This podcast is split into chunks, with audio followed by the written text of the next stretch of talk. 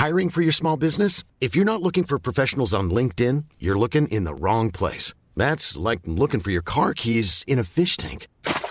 LinkedIn helps you hire professionals you can't find anywhere else, even those who aren't actively searching for a new job but might be open to the perfect role. In a given month, over 70% of LinkedIn users don't even visit other leading job sites. So start looking in the right place. With LinkedIn, you can hire professionals like a professional. Post your free job on linkedin.com slash people today.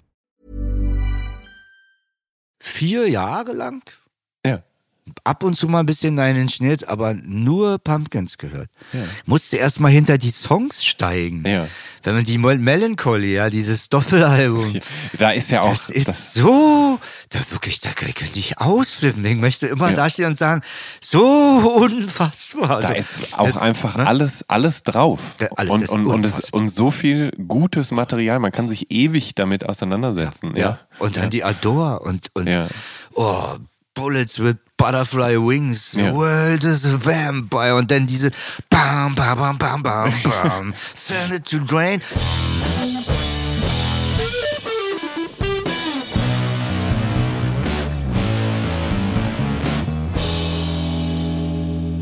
Hallo und herzlich willkommen zu Der Soundtrack meines Lebens. Ich bin Jan Schwarzkamp und ich werde euch in diesem Podcast auf eine musikalische Reise mitnehmen. Eine durch das tönende und klingende Leben meiner Gäste. Mal nerdig, mal erhellend, immer persönlich. Ein Austausch über Popkultur im Allgemeinen und ein Blick aufs Leben durch die Linse der Musik im Speziellen. Viel Spaß mit der folgenden Episode.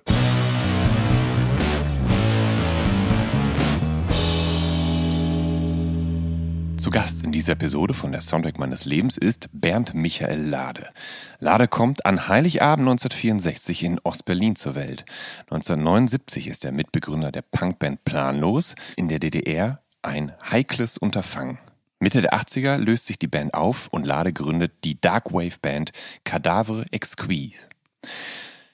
Parallel macht er zunächst eine Ausbildung als Baufacharbeiter, bis er von 1982 bis 86 eine Ausbildung zum Schauspieler an der renommierten Berliner Ernst Busch Hochschule macht.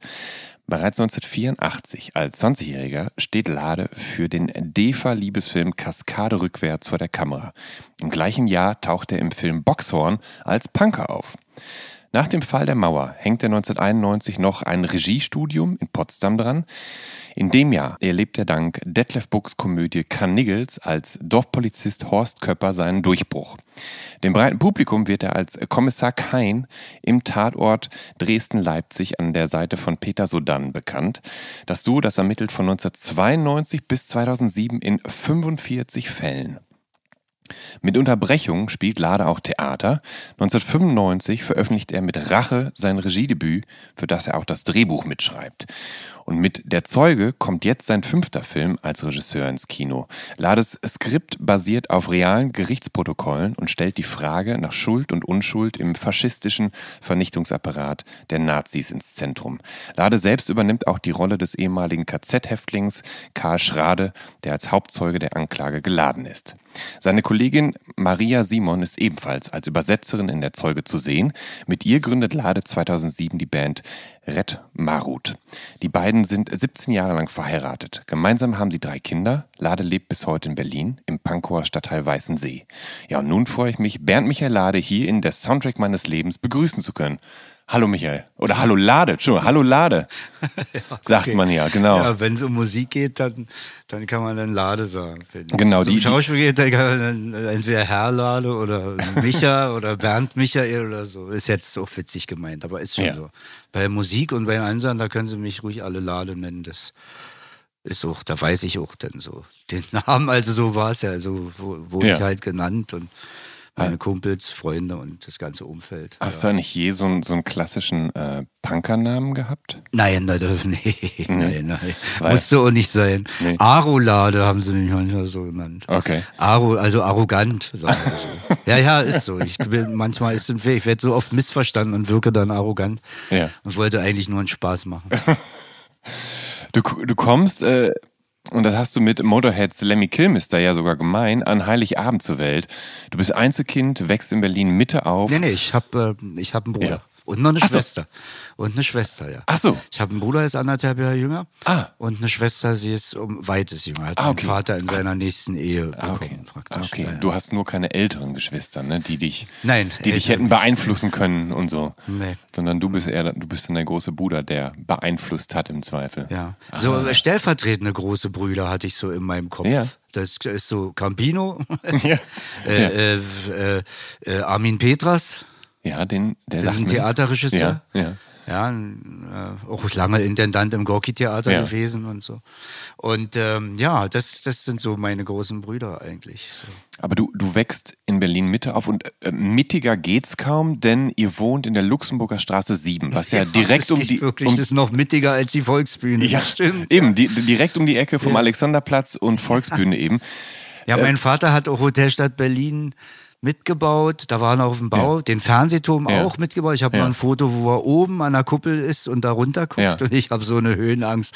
Mein Vater stand da oben. Naja. Ach, das, das Und? erklärt auch deine Ausbildung, ne? Dann Äh, wahrscheinlich, oder? Wenn dein Nein, Vater auf das, dem Bau ist, das gearbeitet können hat. wir gleich dazu kommen, Ja, okay, warum ich das ja. so und wie das so kam. Ja. Und warum die Strukturen so. Nee, und das hat er mitgebaut. Und dann hatten meine Eltern ganz lange de, im Haus des Lehrers oben die ganze Etage als Gastronomie. Ja. Und äh, ja, das hatten, waren die ganz lange sozusagen. Also ich bin so ganz doll mit diesem, mit dem Kiez da so verbunden. Und dann Ja. ist da auch das Pressecafé.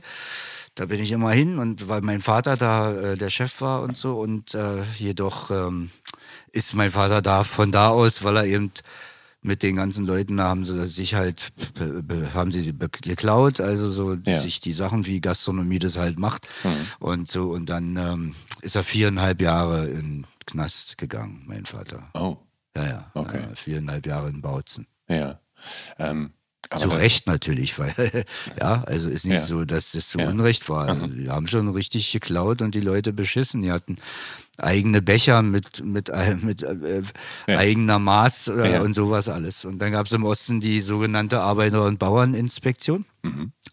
Und die sind gekommen und haben sich so an den Tisch gesetzt wie Gäste, haben sich was bestellt und dann haben sie rausgeholt und haben geguckt. Und wenn praktisch jemand dann äh, ähm, den Schnaps, den Kaffee gestreckt hat oder was und sich Mhm. daran dann halt äh, ver, äh, Verdienste verabreicht hat daran, da, dann ist, sind die Leute dann hochgenommen worden. Ja. Also die Leute waren richtig da dafür, äh, dass praktisch man keinen äh, Diebstahl am sozialistischen Volkseigentum Ah, ja, ja. begeht. Naja, ist, Ja. ja, ja, Ist, ja, wenn du schon sowas hast wie Volkseigentum, dann musst du es auch schützen. Dann kannst du auch nicht unterstützen, dass alle klauen und so. Aber da haben sich natürlich dann, aber so die, deine Kindheit hat sich dann in einem relativ eng abgesteckten Radius abgespielt, ne? Weil dein Vater hat es ja dann gar nicht weit zur Arbeit gehabt, wenn er im Haus des Lehrers Da gearbeitet waren hat. meine Eltern im schon nicht schienen, aber es war Ja. immer, ich war immer, war- eigentlich immer in dem Kiez. sag Ja. Ich. ich bin auch dann selten da gewesen, wo, wenn die Punks sich so weiter getroffen haben. Ich wollte eigentlich immer da mehr in dem Alex-Kiez sein Mhm. na, und so. Und, weil mir hat es auch Spaß gemacht, immer mit den Bullen zu diskutieren und so. Und andere wollten das nicht. Andere haben Ja. gesagt, geh doch nicht auf den Alex, Ja. so, zur, zur Alex-Gang und Ja. so. Ich bin doch kein Selbststeller. Ja. Also, ne? Nee, und wir sind auch zusammen, die Alex-Gang sozusagen. Wir haben ja auch richtig die, die, die Hells Angels da und so was, mit denen sind wir da zusammen halt, haben wir da eigentlich abgehangen. Da, da kommen wir auf jeden Fall gleich noch drauf zu sprechen. Ich möchte noch mal kurz zurückreisen. Sag mal, aus dieser Zeit, als du, als du geboren wurdest, als du ganz klein warst und aufgewachsen bist, was waren da so deine, hast du so eine frühe musikalische Erinnerung aus der Zeit? Irgendwas, was hängen geblieben ist? Ich weiß wohl, dass deine Eltern auch Schlager und Beatles gehört haben. Also Beatles hat ja irgendwie immer jeder gehört. Ja, Beatles, Stones. Äh, und dann, äh, ich weiß noch, bei uns schmetterte immer Nina Hagen. Du hast den Ja. Farbfilm vergessen, Ja. weil mein Vater heißt auch Michael und er fühlte sich dann immer so angesprochen und auch sehr verbunden da Ja. so. Nun, ähm, dann was, was wohl, naja, meine Eltern hörten auch Oper bedingt und so. Mhm. Äh, f- was heißt das? Udo Jürgens, den ich übrigens wirklich aber als Schlager richtig, richtig gut finde. Also Udo Ja. Jürgens habe ich immer sehr, diese packende Art, die Sprache zu behandeln immer Mhm. und so und das Klavier da, den fand ich irgendwie wirklich cool. Also Udo Jürgens fand ich wirklich cool. Ja. Nicht nur, ja. Und ähm, sowas, so eine Sachen haben die da so gehört. Und dann, weil wie, das ging recht früh. Schlager der Woche hieß es. Das wurde bei uns ständig gehört. Habt Ich kann mich erinnern, an, als Kurt Jürgens 60 Jahre geworden ist, wenn ich jetzt 60 nächstes Jahr werde, will ich vielleicht auch sowas versuchen, so, ja, weil dann hier 60 Jahre und kein bisschen weise, fand ich total cool, den Ja. Song. Ja, also, das hat mich immer sehr, weil ich auch Kurt Jürgens als Schauspieler, einen der ganz großen deutschen Schauspieler immer empfunden habe. Mhm. Ähm, naja, und die, die Musik, das ganz früh, das allererste war, wie alt war ich da? 10, 11, 9, Bay City Rollers. Ja, Ja. die fand ich besser als Sweet, war ja, Ja. so ein Fan Ja. Da so irgendwie. Ja, ja. Also es war die Teenie-Zeit. Ja. Das ging wirklich tatsächlich damit eigentlich los, mit diesen ganzen Bands so äh, und so. Und dann war Status Quo aber da. Ja, also ganz kurz nochmal zurückgerudert. Habt ihr auch, also habt ihr so auch so Westfunk und Rias zum Teil gehört? Na Also nur, das- ich, ja, bin, ja. ich bin, das muss ich mal sagen, ich Ja. bin von zu Hause aus eben, ob das gut oder nicht, weil meine Eltern waren auch sehr jung, wurden auch sehr gemobbt. Mein Vater wollte nicht, dass ich äh, in die Pioniere und alles, es gab nur Probleme. Ja. Ich wurde total westlich erzogen. Bei uns Ja. wurde kein Ostfernsehen zu Hause geguckt und bei Ja. uns, wir haben auch kein Ostradio gehört. Ja. Ähm, ganz, ganz selten. Mhm. Bei uns zu Hause, wenn ich dann von meiner Ja. Lehrerin und bei meiner Oma, wenn eine ganze Verwandtschaft da saß und so, dann da dann, dann ging es nur, nur so, irgendwann erzählt habe, ja, und dann hat die Lehrerin gesagt, ich soll die Jeans ausziehen und so. Das war eine Kommunistin und so ging richtig, so bin ich eigentlich aufgewachsen. Ähm, Ja. da so von zu Hause aus. Und dann, genau, dann kam, und dann gab's, kam es irgendwann zu den Bay City Rollers. Die waren natürlich wahnsinnig populär bei jungen MusikhörerInnen. Es gab ja die Roller Mania sogar und äh, Das ist eine richtig geile Band. Wir Schotten, wie die aussahen, diese Schotten-Dinger an den Hosen. Ich bin völlig darauf auf dieses abgefahren. Das Ja. war ein richtig schönes Kunstprojekt. Ja. Mehr als, als nur Musik. Da war mehr Ja. auch noch dahin. Habe ich so empfunden. Naja, Ja. und von dem Teenie-Zeug geht man dann weg. Hast dann, du, hast du denn dann irgendwie so eine, aber hast du dann auch halt eine, eine Platte oder eine Single gehabt oder kanntest du die vornehmlich aus dem Radio Nee, dann oder nee. sowas? Oder? Aus, aus den Sendungen im Fernsehen da und sowas. Mhm. Und wir haben so viel nicht gehabt. Man hat, man hat sich mit sehr wenigen Liedern durchgehangelt im Ja, Osten. ja. Bis man dann mal eine Platte, eine LP hatte und teuer Geld dafür bezahlt hat. Also, ne? Ähm, du hast als Kind nicht wirklich ein Instrument gespielt, ne? Nee. Nee, aber nee, du nicht, hast- Nicht wirklich, aber nee, gar nee. Ah, nee. Aber du hattest anscheinend irgendwie ein Fable für die Maultrommel. nee, das hat damit zu tun, Ja, ja. weil du erwähnt hast, Kaskade rückwärts. Als ich da als Punk hatte mich der, der Schreiber da von der Ja. DEFA auf dem Alex aufgelesen und gesagt, ey, na sag mal, ich brauche hier ein paar Punks und so für unseren Film hier. Und kannst du nicht organisieren? Und da habe ich meine Kumpels mitgebracht und Mhm. Ja. so. Und, ähm, und dann danach, ah nee, das war davor, Kaskade rückwärts Ja. war das. Dann habe ich alleine und habe später dann die Kumpels zu Boxhorn mitgebracht. Ja. Aber die äh, Kaskade rückwärts Rolle, die habe ich mit Maultrommel, weil ich Heinz Hönig in dem Film Messer im Kopf, Ja. ein völlig genialer Film Mhm. ja, von dem Haupt, ähm, äh, Heinz Hönig gesehen habe und der spielte auch so ein bisschen so einen deutschen Outlaw so ein bisschen und kam immer mit so einer Maultrommel. Das habe ich Ja. einfach ganz doof Ja. Gekupfert, weil Ja, ich ja auch ja, Laie ja, war und sowas alles. Ich hatte ja gar keine Ahnung, wollte nur immer wirklich, wollte immer Musiker werden und auch Filme machen, immer, immer schon, immer. Du hast irgendwann auch Klavier gespielt, hast du gesagt. Das heißt später dann. Ich bin immer, so. immer zum Klavierunterricht und dann immer mit Unterbrechungen und es nicht weitergeführt. Aber dann, als dann Red Marut dann so und Ah, kam, okay, dann fing okay, dann gut, da- also- richtig an, dann so, auch, auch, auch die Kinder, die sollten alle diese Schwingungen mitkriegen. Das geht ja nicht darum, dass sie alle Pianisten werden. Ja. Ähm, sondern darum, dass der, der Mensch sich als Personare, also als schwingendes Wesen Ja. äh, äh, erkennt auch. Und dann ist man gut dran, wenn man die Schwingungen von anderen und das ist gut, das ist ein Manko von vielen Schauspielern, dass sie keine Musik machen und Ja. gut für die, Ja. die Musik machen. Also ja, das ist äh, Deswegen sind oft Musiker auch, kann man ja in Amerika und so beobachten, sind manchmal auch ganz gute Schauspieler. Also ganz mit denen, weil die auch Disziplin haben und so Mhm. Richtig gute Sachen machen. Wie zum Beispiel hier Justin Timberlake hier in Time. Ja. Ein ganz richtig abgefahrener Film, finde ich. Ja. Und er macht da auch echt eine gute Nummer so. Also Ja. finde ich schon, fand ich so, hat mich sehr beeindruckt. Es ist schön zu hören, dass so ein, so ein junger Mann wie Justin Timberlake dich, äh, also dich inspiriert. Weil ich finde es ja auch interessant, dass dieser junge Mann, der ja auch mit dem Disney Club und so weiter aufgewachsen ist und dann ja eine Boyband-Karriere gemacht hat, sich als ernstzunehmender Schauspieler etabliert hat und gleichzeitig aber auch jemand ist, der selbst Musik macht, der gut singen kann, der tanzen kann, weil hinter all dem steckt ja auch wahnsinnig viel Disziplin. Arbeit und. Disziplin, das ist ja nicht, man, man, schu- man macht ja. nur, lebt ja nur dafür. Ja. Das muss man dann schon respektieren. Ja. Also so total. Ja. Ja, nee, das und vor allem auch der Name Just in Time und was das alles heißt, Ja. also was da alles in den ist schon irgendwie witzig. Ich höre ihn nicht groß und Ja. so und ich habe ihn auch als Schauspieler nicht weiter, bloß das Ding ist schon echt eine gute Nummer. Hm. Ich mag das dann schon oder Chris Christopherson hat ja auch gespielt. Ice-T. Ja. Ice-T finde ich total witzig. Ja. Ice Cube, Ja. die finde ich auch Ja, witzig.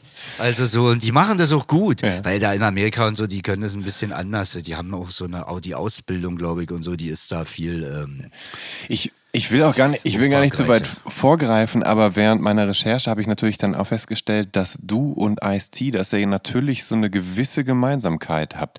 nee, du, mit Johnny du, Depp habe ich total eine Gemeinsamkeit. Als Musiker Ja. zum Schauspieler werden, Ja. verzweifelter Regisseur, Ja. habe ich neulich so einen Film gesehen und dachte, Mann, Johnny, auch diese, ja, so irgendwie, das ist schon, das äh, ist schon eine gewisse äh, Parallele ist da auf jeden Fall. Also finde ich interessant, dass ich Hm. Aber- also, führ mal deine Sache aus. Ja, du bist, ist genau, du, du bist ja Punk gewesen und hast später Polizisten gespielt. Punkrocker. Ja, Punkrocker. Ice-T äh, hat mit Bodycount Rollins auch? Cop Killer g- geschrieben und performt und ist später auch Kommissar in einer Polizeiserie. In Players, geworden. ne, war das, war Players hieß die, war die halt in Amerika Ähm, mal gesehen, wo nee. die immer so Rollenspiel. Total coole Serie war, war richtig gut. Ja, nee, aber er hat doch, äh, ich glaube, Law and Order Kann, tatsächlich. ja, oder stimmt, da hat er auch mitgespielt. Ja, stimmt, ja. naja, stimmt, stimmt. Ähm, genau. Ähm, lass uns zurückreisen. Genau. Wir haben die Bay City Rollers, hast du gehört, und dann bist du aufgesprungen und hast angefangen mit Status Quo. Weißt du noch, wie du auf Status Quo gestoßen bist, zufällig? Das Doppelalbum, das Live-Konzert in, Ja. in, in Glasgow, da, also das kriegten wir im Osten in die Hand durch unseren Ja.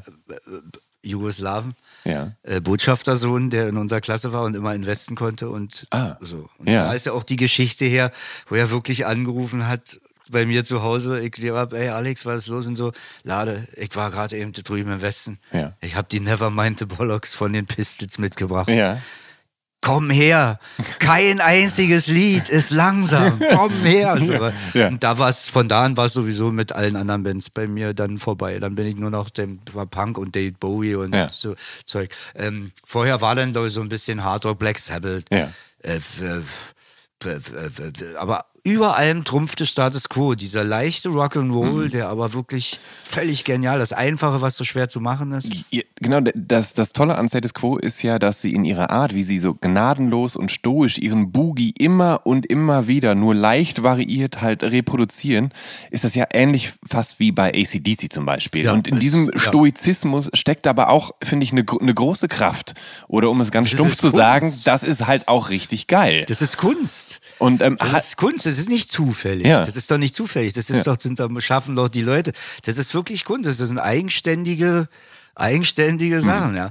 Diese, boah, dieses, die Status Quo, was die, die, ich finde, sie sind ja später dann nicht schlechter, nicht schlechter, schlechter ist falsch, aber sie sind später dann irgendwie, äh, na, nee, nee, ich führe das nicht aus. Sie waren immer gut und das ist schon in Ordnung und also, ja.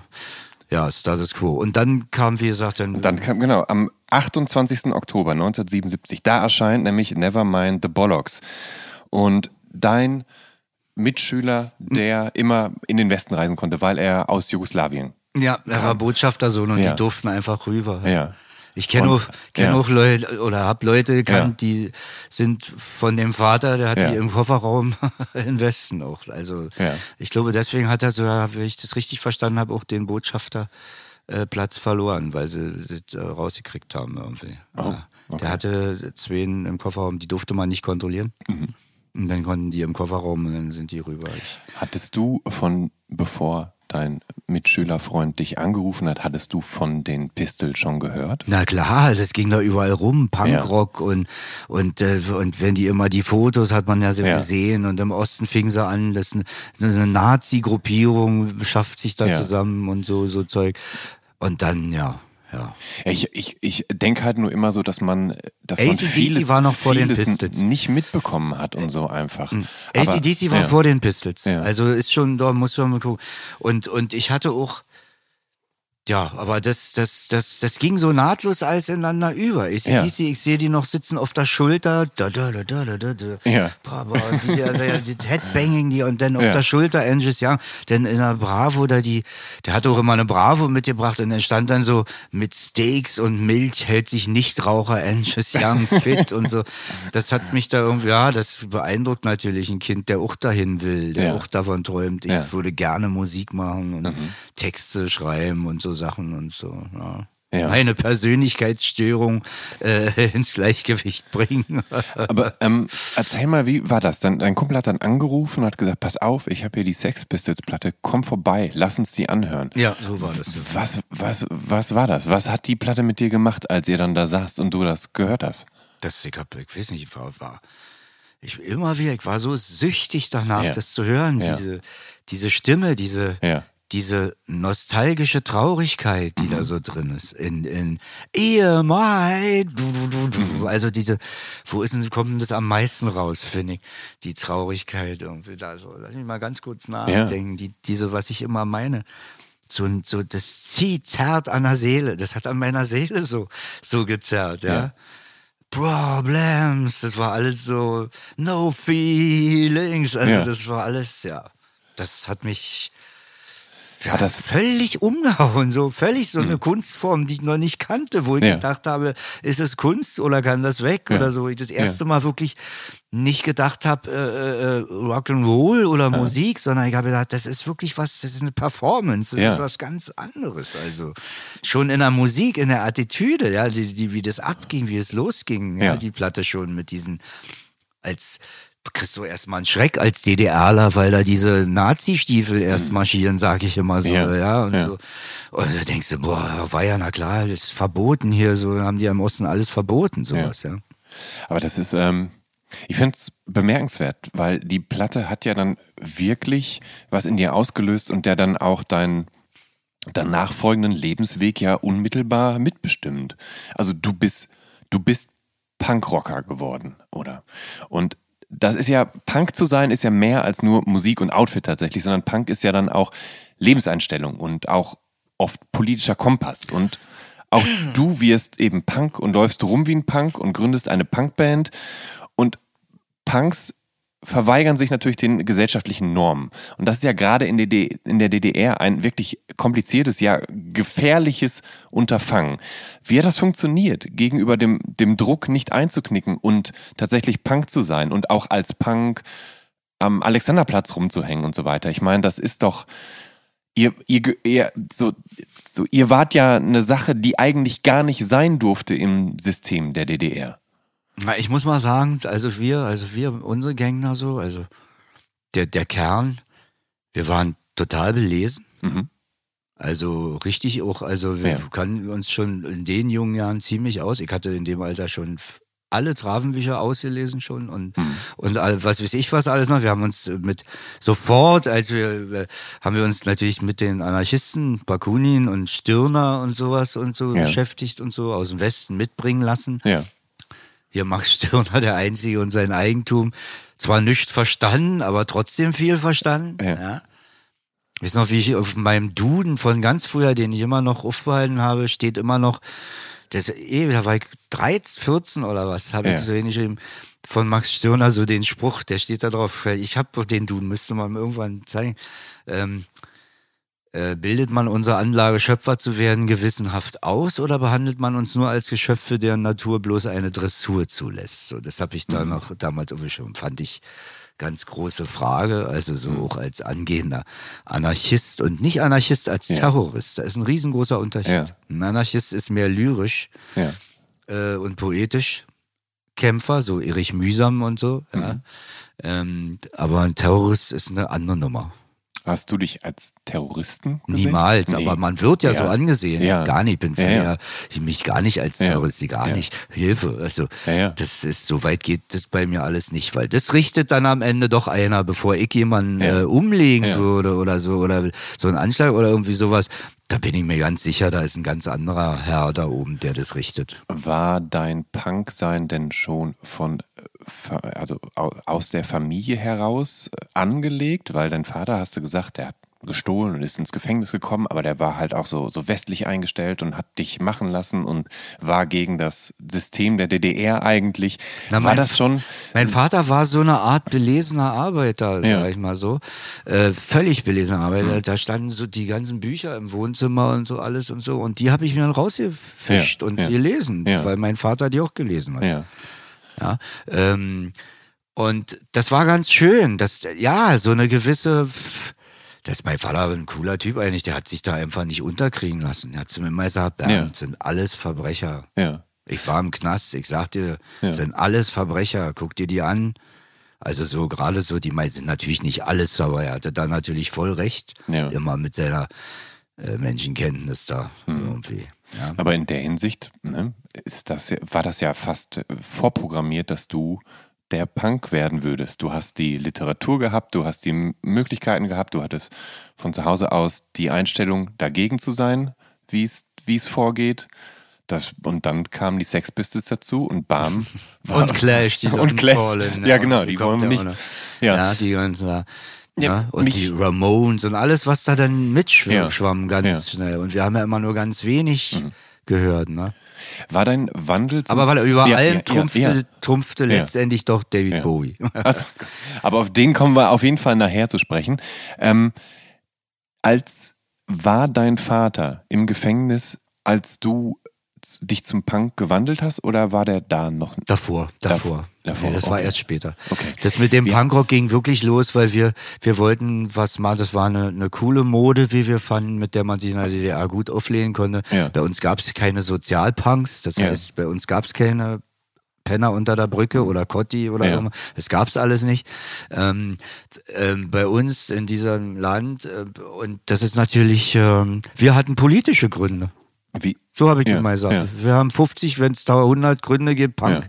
sich als Punk-Rocker oder so durch die Gegend zu bewegen, dann ist es so, ich hatte überhaupt da, es hat mit dem Ziel, da ich irgendwo abhänge und, und, und dann, das hat, Aber- das, das ist nicht meine Ansicht von Ja. Punk, also Rock, also von Aber- dieser Bewegung. Aber du und deine Jungs haben natürlich ihr, ihr Äußeres natürlich auch am, am Style der Bands, die ihr gut fandet, angelehnt. Ihr Ja, hattet na, Lederjacken, total. ihr hattet Ja, enge klar. Jeans, ihr hattet Nee. Boots und so weiter. Auch war- eitel, wir waren totale Ja, Modepunks. ja, Ja, musste, Bei uns musste, musste Ja. alle, die Ledermuskeln, Ja. musste aus dem Westen sein, Ja. am besten so eine Adidas Around irgendwie. Ja. Man, das ist ähm, nicht sozial gewesen im Osten. Also aus Armut bist du im Osten nicht äh, der, der Punk-Rocker. Ja. oder so geworden. Das war mehr wirklich die, eben sich anders zu verhalten. Wie, wie habt ihr denn eure Accessoires zusammengekriegt? Also ich meine, irgendjemand muss die ja für euch mehr oder minder rüber geschmuggelt haben. Das ist immer so. Einer hatte eine Oma, die bringt was mit, Ja. der andere hatte, der bringt Ja. was mit. Denn durch so eine äh, äh, äh, äh, Botschafterkinder halt oder so. ja, aber wie, wie erklärst du denn der, der Oma, dass die dir die passende Lederjacke aus dem Nee, Westen das mitbringt? nie, da habe ich nie gekriegt, habe immer Ja, so eine alte, die, die DDR Ja. Motorlerken, die waren schon,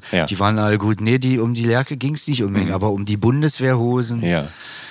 Weil dadurch, dass man die im Osten provozieren wollte, mussten es natürlich Bundeswehrhosen sein. Man hätte ja, Mhm. Ja. auch, manche haben auch NVA-Hosen sich Ja. so angezogen. Naja, das ist alles so eine Anti-Mode. Mhm. Die hat einfach Spaß gemacht. Ich würde da nicht so viel da so heutzutage so noch reindichten. Das ist so. Ja. Wie, wie haben denn die Eltern darauf reagiert, als der Sohn sich plötzlich optisch gewandelt hat, plötzlich vielleicht mit anderen Typen abgehangen hat und so? War das für die okay oder dachten die, Jung, pass bloß auf dich auf? Ja, na auch so. Mein Vater war ja, war, wir hatten keinen Kontakt in der Zeit. Ja. Und ähm, bin auch in gewisser Form entfremdetes Kind, also Ja. so, was auch, das glaube ich, ist äh, ein Grund gewesen, warum ich äh, Mhm. renitent auch war. Scheidungskind. Ja. Du hast als Scheidungskind äh, musst du schon ganz schön machen, dass dann die Chancen kommen. Ähm, Lade, du hast zu Schulzeiten nie in irgendeiner Schülerband oder sowas gespielt, aber mit Daniel Kaiser, Michael Pankow Bölke und äh, Michael Kops. Kops oder Kops? Nee, so war es nicht. Nee. Das ist in Ordnung wieder. Also Olle Micha Bölke kam erst ganz Ja. spät. Ähm, Schülerbands gab's bei uns ja nicht. Ja. Also so, ich kann mich jedenfalls nicht an eine Ja. erinnern. Die Gab- haben wir selber gemacht. Gab es eine musikalische Frühförderung in der Schule für dich oder sowas? Nee, aber Kaiser hatte Ja. Gitarre Ja. spielen gelernt und Ja. Frank Straßburger, also der auch bei uns dabei war, der, mit dem wir auch da abhingen und so was, der war auf der Musikschule Mhm. und der hat mir das Noten bei, der hat mir das beigebracht, Noten, der hat mir den Takt beigebracht, der hat mir, dann haben wir die ersten Sachen, ich habe ja damals noch nur so, einfach so gesungen. Da war auch noch nicht mit Schlagzeug. Ich bin aus, ans Schlagzeug gegangen, weil, weil unser Schlagzeuger Straßburger damals aufgehört hat. Die Band zerfiel, weil äh, da gab es einen Streit, weil die anderen hatten Angst. Mhm. Die wollten nicht meinen, ich war ich so, sie haben halt zu mir gesagt, wir haben von deinem radikalen Punk sein, Ja. wir haben Schiss, wir haben die Schnauze voll Ja. und wir sind keine Band mehr. Und dann bin, bin ich nach Hause gegangen, war traurig. Aber, Hab dann, ja, habe ich gedacht, okay, und dann äh, habe ich dann bin ich zu Kaiser und auch zu Kobs, weil Kobs Band, Ja. die hat, da war, das war keine Band, da konnte gar keiner Ja. spielen, er war der Einzige und nicht. Und die haben auch nicht zustande gekriegt und so. Und da habe ich gesagt, okay, Kobs, Liebe, komm, lass uns doch zusammen hier äh, die Band machen. Ja. Und äh, dann haben wir auch war ich nun am Schlagzeug, ich wollte ja eigentlich singen normalerweise, ging nicht, weil, wir- weil kein Schlagzeuger da war, sondern bin ich dann schön ins Schlagzeug eingestiegen. Und dann haben wir immer parallel so einen Sänger gesucht irgendwie. Und dann kam irgendwann eben in unsere Gang so, lernen wir uns kennen, im Blenderwald, glaube ich, oder irgendwo war das, lernte ich dann hier Panko äh, äh, Micha Böke kennen. ja. Und äh, wir haben uns sehr gut verstanden, haben uns auch angefreundet. Und ich fand das auch cool. Er hat so ein, so ein ähm, also er lispelt halt. Ja, Ja, ja. also er ist halt, die Sprachspannung ist da eben nicht so aus, so. Ja. Und, und, und äh, das fand ich aber cool für so eine Punkband und irgendwie. Und dann habe ich gesagt, Mensch, versuch doch mal, ob du nicht bei uns singen kannst. Er natürlich, der Traum von ihm, er hat sich total gefreut, ist dann gekommen und hat dann so eine Art, ähm, was hat er denn da gesungen ins Mikrofon? Donnerwetter, Donnerwetter, alle Menschen, wer, alle Leute wären fetter. Jeder ein Versager ist, der nicht deutsche Scheiße frisst. Also ähnlich so heißt das, so geht der Ja. Song. Und das brüllte er da wo ins Mikrofon und so und so. Und es ging irgendwie ganz gut und dann Ja. habe ich gesagt, okay, äh, du bist ja heute unser Sänger. So. Und dann haben wir dann, ähm, ging es dann los, haben wir geprobt. Da war auch noch alles gut, weil es war alles neu und dann kam das erste Konzert. Lass mich, lass mich ganz kurz zwischenfragen. Du hast dich ja dann hinter das Schlagzeug gesetzt. Du konntest, hattest aber bis zu dem Zeitpunkt noch nie Schlagzeug gespielt, oder? Also du hast das Oh, einfach ich habe mal mir das ja ausprobiert. nebenbei so beigebracht. Ja, ja. Als ob ich geahnt habe, dass Ja. der Strasser irgendwann, Ja. das so kommt. Also das heißt, man muss ja dann Ja, ja. irgendwie fit sein oder so. Und ich mochte das auch. Ist schon gut, wenn man da viele Sachen so ein bisschen mit kann. Weißt du noch, wie du dir das Schlagzeug überhaupt äh, be- besorgt hast? Also ich meine, das ist ja auch letztendlich ein geerbt. teures Instrument. Ich habe geerbt. Ich hatte mit, mit da, als ich das erste Ja. Schlagzeug gekauft habe, war ich 18 und ich habe mit 18 Jahren 10.000 Mark von meiner Tante Ja. geerbt. Äh, äh, und da konnte ich was mit anfangen. Da Ja, habe ich mir natürlich super. ein Schlagzeug gekauft. Ah, okay. Ja. Ja. Okay. Und dann, genau, dann habt ihr Schlagzeug gespielt, dann habt ihr irgendwann das erste Konzert gespielt, als planlos. Ne? Also anfänglich habt ihr kurz AFS, also antifaschistischer Schutzwahl, Ja, ja, geheißen und danach wurde relativ schnell aus euch planlos. Naja, das, ja, genau. Ja. Und dann kam das erste Konzert. Ja. Und da war eben äh, äh, Micha Böge da eben vorne, Frontmann und so, und hat eine unheimlich gute Nummer abgeliefert, weil er einfach da wirklich mit der Situation Mhm. so gut umgegangen ist. Und das war auch richtig cool. Aber dann, ja, kriegte er einen richtigen Höhenflug. Er Ja. drehte völlig durch. Der ist, hat dann gedacht, weil er der Frontmann ist, kann er auch zu spät kommen. Ja. Und so, so weit geht halt bei mir ja nicht, weil es, äh, Planlos ist ja, mein, ist ja mein Projekt. Ja. ja also das habe ich ja alles äh, aus dem Boden und die Leute gebeten und zusammengeholt und so. Das ist ja mein Baby, sag ich mal so.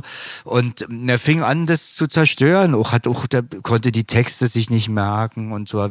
War völlig unbegabt eigentlich. Also für die Ausführung war er leider eben unbegabt. Und das quälte sehr und wurde eben auch immer überheblicher und immer und immer mehr so.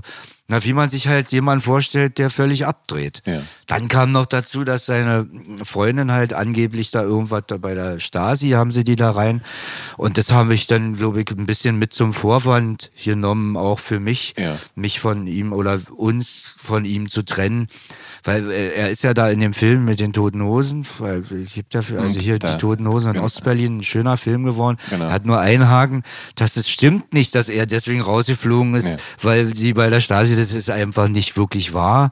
Ähm, das finde ich auch schade, dass sich das in dem Film dann so ein bisschen doch so verselbstständigt hat, weil äh, das ist, man muss die Dinge klar sehen. Er, er sagt auch immer, dass wir keine Stars, keine Stars, keine Stars geworden. Ich meine, wer ist, der wird ein Star? Ja. Das zeigt schon, wie bescheuert er auch ist eigentlich. So, so. Aber das, und, und er wäre nie ein Star geworden. Er hat auch mit, gar kein Zeug dazu irgendwie so. Und das ist dann so ein, so ein Ding, ja, wo, wo, wo man halt, wo die Kirche auch im Dorf lassen muss, ja. Das, ähm, das äh, ist dann äh, nicht so gut gelaufen, leider, weil wenn, wenn Leute dann so, okay, du brauchst doch Disziplin und so und das, und da muss auch einer sein, der das da so ein bisschen, es gibt keine, in Bands und Theater und Ja. Film gibt's keine Demokratie.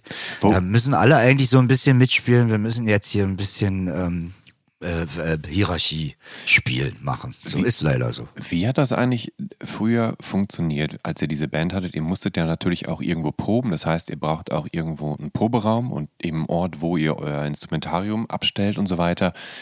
Und das wahrscheinlich aber auch alles relativ heimlich, damit ihr nicht erwischt werdet Ja, dabei, klar, oder? Also genau so. wie, wie habt ihr das äh, hingekriegt? Wo habt ihr dann überhaupt äh, geprobt? Wie habt Na, ihr das gemacht? Ich bin durch die Gegenden gepirscht, weil ich ja wusste, irgendwann äh, äh, fliegen wir wieder raus aus dem Ja. Raum. Ich habe so viele Keller, Ja. die so leer standen, durchgeguckt. Ja. Oh Mann, der könnte leer stehen. Los, im Haus fragen, ob da der, wer den Keller hat, Ja. mitgekriegt, der ist nicht, bom, Ja. aufgebrochen, rin, ausgeräumt, Schloss ran, wieder rangebaut, alles und so. Und dann da drin geprobt. Dann kam wieder ersten Dinger weg, bevor eben die Polizei kam. Ja. Und dann kam eben der legendäre Proberaum in der Metzer, da so irgendwie. Und da war, ja, ja. da waren wir auch nicht planlos, das war alles noch in Anfangsschuhen. Mhm. Und da kamen wir runter in diese, unten im Ke in diese Kellerruine Ja. und da war dieser große Raum. Ja.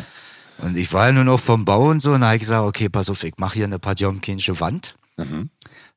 Dass keiner es erkennt und so. Da habe ich Ja. so mit laut, mit Zeug haben wir da richtig, habe ich eine, eine Trennwand richtig gebaut, also aus Holz und aus allen Sachen. Ja. Und die Tür, mein genialer Bruder, hat uns ein Schloss gebaut. Ja. Äh, weil der, der hatte das so gelernt, da in seinem Beruf gerade, hat uns ein Schloss gebaut, was elektrisch war, was man dann hinter so einem Ding betätigen musste, Mhm. den Schalter wie im Film. Und dann ist so ein, so ein elektrisches, so ein Riegel und man kriegte die Tür, die Wand. Ja. Das heißt, wenn du in diesen Keller dann gekommen bist, hast du gedacht, ah, da ist die Wand, da ist nichts mehr. Aber dahinter war unser Proberaum. Die, Ja. die Fenster Ja. nach vorne hin hatte ich zugemauert Ja. mit Beton, Ja. alles so. Und, und äh, so hatte man uns da ewig nicht erwischt. Die ersten beiden Etagen waren nicht mehr nicht bewohnt, Das heißt, es konnte niemand auch irgendwas hören und so? nicht was hören Ja. und so. Und die Mieter, die waren auch wieder ein bisschen lockerer und so ist dieser wirklich extreme Proberaum da entstanden. Und ähm, den hat die Stasi dann gestürmt. Ja. Und der Henrik Weichsel, der da Also, drin war, also ja. der ein Kumpel von Ja. uns sozusagen, der hat da gepennt Ja. im Proberaum. Und wir haben ihn immer verscheißert als Assi. Aber er hat uns vom Knast bewahrt, weil der hat die Texte sich hier unter den Bauch gestopft und ist irgendwie da rausgekommen und die Stasi hat ihn nicht gefunden. Also um ein Ja. Haar, um ein Krass. Haar. Um Das- ein das Haar. heißt- Mein ganzes Leben wäre versaut gewesen. Das, das heißt, wenn man, äh, wenn man Punk in der DDR war, musste man gleichzeitig quasi auch noch wirklich so, äh, ja, wie, also so James Bond-mäßig sich da so, so, Ja, so, so, so, eine, Also so eine ich- geheime Identität mit aufbauen. Na ich, weil ich wollte ja Großes, ich wollte ja, Ja. nicht, dass das, ja, ich wollte ja mit richtig, und mir war ja auch schon in jungen Jahren klar, Ja. an so einem Projekt muss man arbeiten, dass es irgendwann richtig gedeiht und dann wie Phönix aus der Asche da so rauskommt. Das war schon immer mein Gespür auch Hm. für so eine, für künstlerische Entäußerung. Aber Äußerung. planlos war ja nicht die einzige Punkband, die sich zu dem Zeitpunkt in Berlin formierte, sondern es gab ja, oder es entwickelte sich ja tatsächlich eine, eine kleine Punkszene. Ja, überall, ähm, Leipzig, überall gab es. Gab es da eine gewisse Form der so Solidarisierung zwischen den Gruppen? Also habt ihr euch gegenseitig unterstützt und äh, weil man nur gemeinsam dem System ans Bein pissen kann? Ja, wir haben gegenseitig uns schon, äh, äh, wir haben die Unerwünscht-Leute in Proberaum genommen bei uns und hm. so. Also sowas war, wir haben uns schon gegenseitig, wir haben ja alle zusammen abgehangen, waren ja richtig auch befreundet und, in dieser Not auch befreundet. Ja.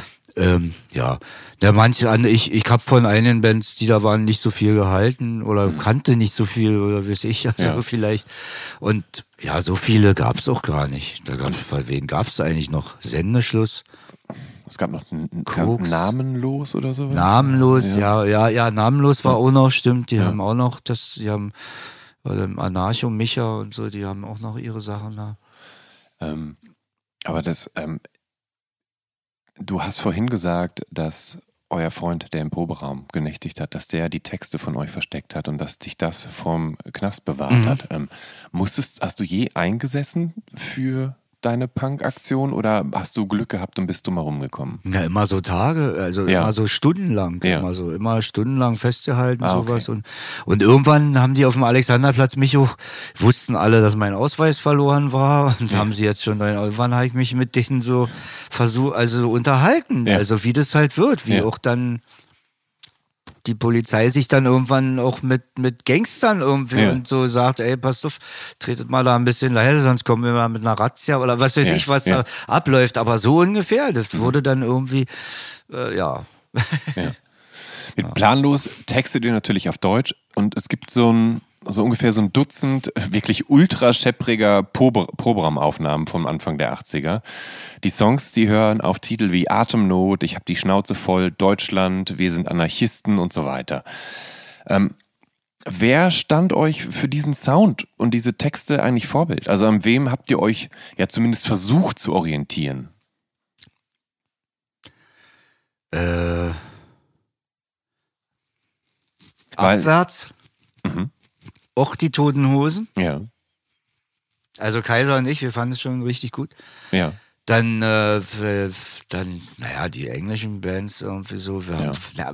na, ne, wir haben versucht, unsere, also wenn ich jetzt für mich spreche, habe ich versucht, meinen Punkrock zu machen, weil ich ja hab was davon verstanden. Das war was für mich. Ja. Ob aus England kommt oder sonst wo.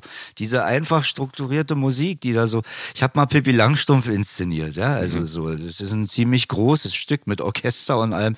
Habe ich alle rausgestrichen und habe das wirklich zu so einer Punk wenn, da habe ich auch Sex Musik mit benutzt. Ja, so, also in, in Pippi Langstrumpf schwingt allerhand Anarchismus naja, drin. klar. Ja. Und die Kinder, wenn das denn losging, ja. hier, die Pistols hier, Friggin in the Ring, und die bam, bam, bam, bam, bam, ja. diese Schruppelgitarre, diese Schruppelgitarre, das ist das, das habe ich auch kultiviert bei mhm. Red Marwood. Ich mache auch nicht mehr. Also Maria, die können alle richtig gut Gitarren spielen.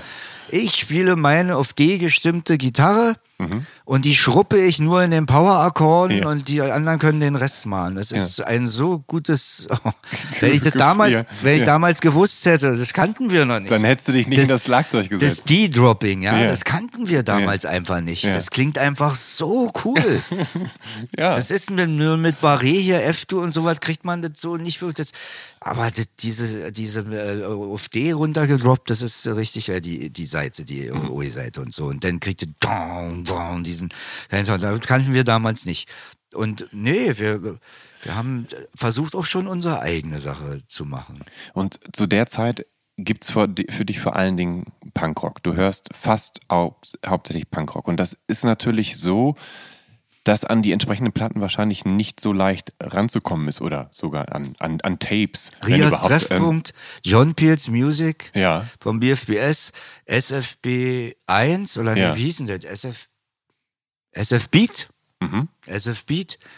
Ja, die ganzen guten Leute, die ganzen Sendungen da, auch die Bands. Wir haben ja, das ist ja jetzt nicht unbedingt Punkrock, das war ja New Wave gewesen, hier Scala 13, ähm, Ideal. Ja.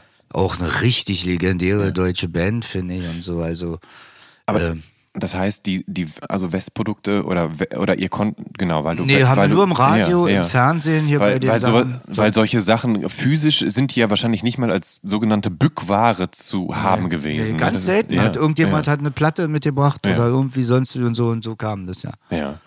Ähm,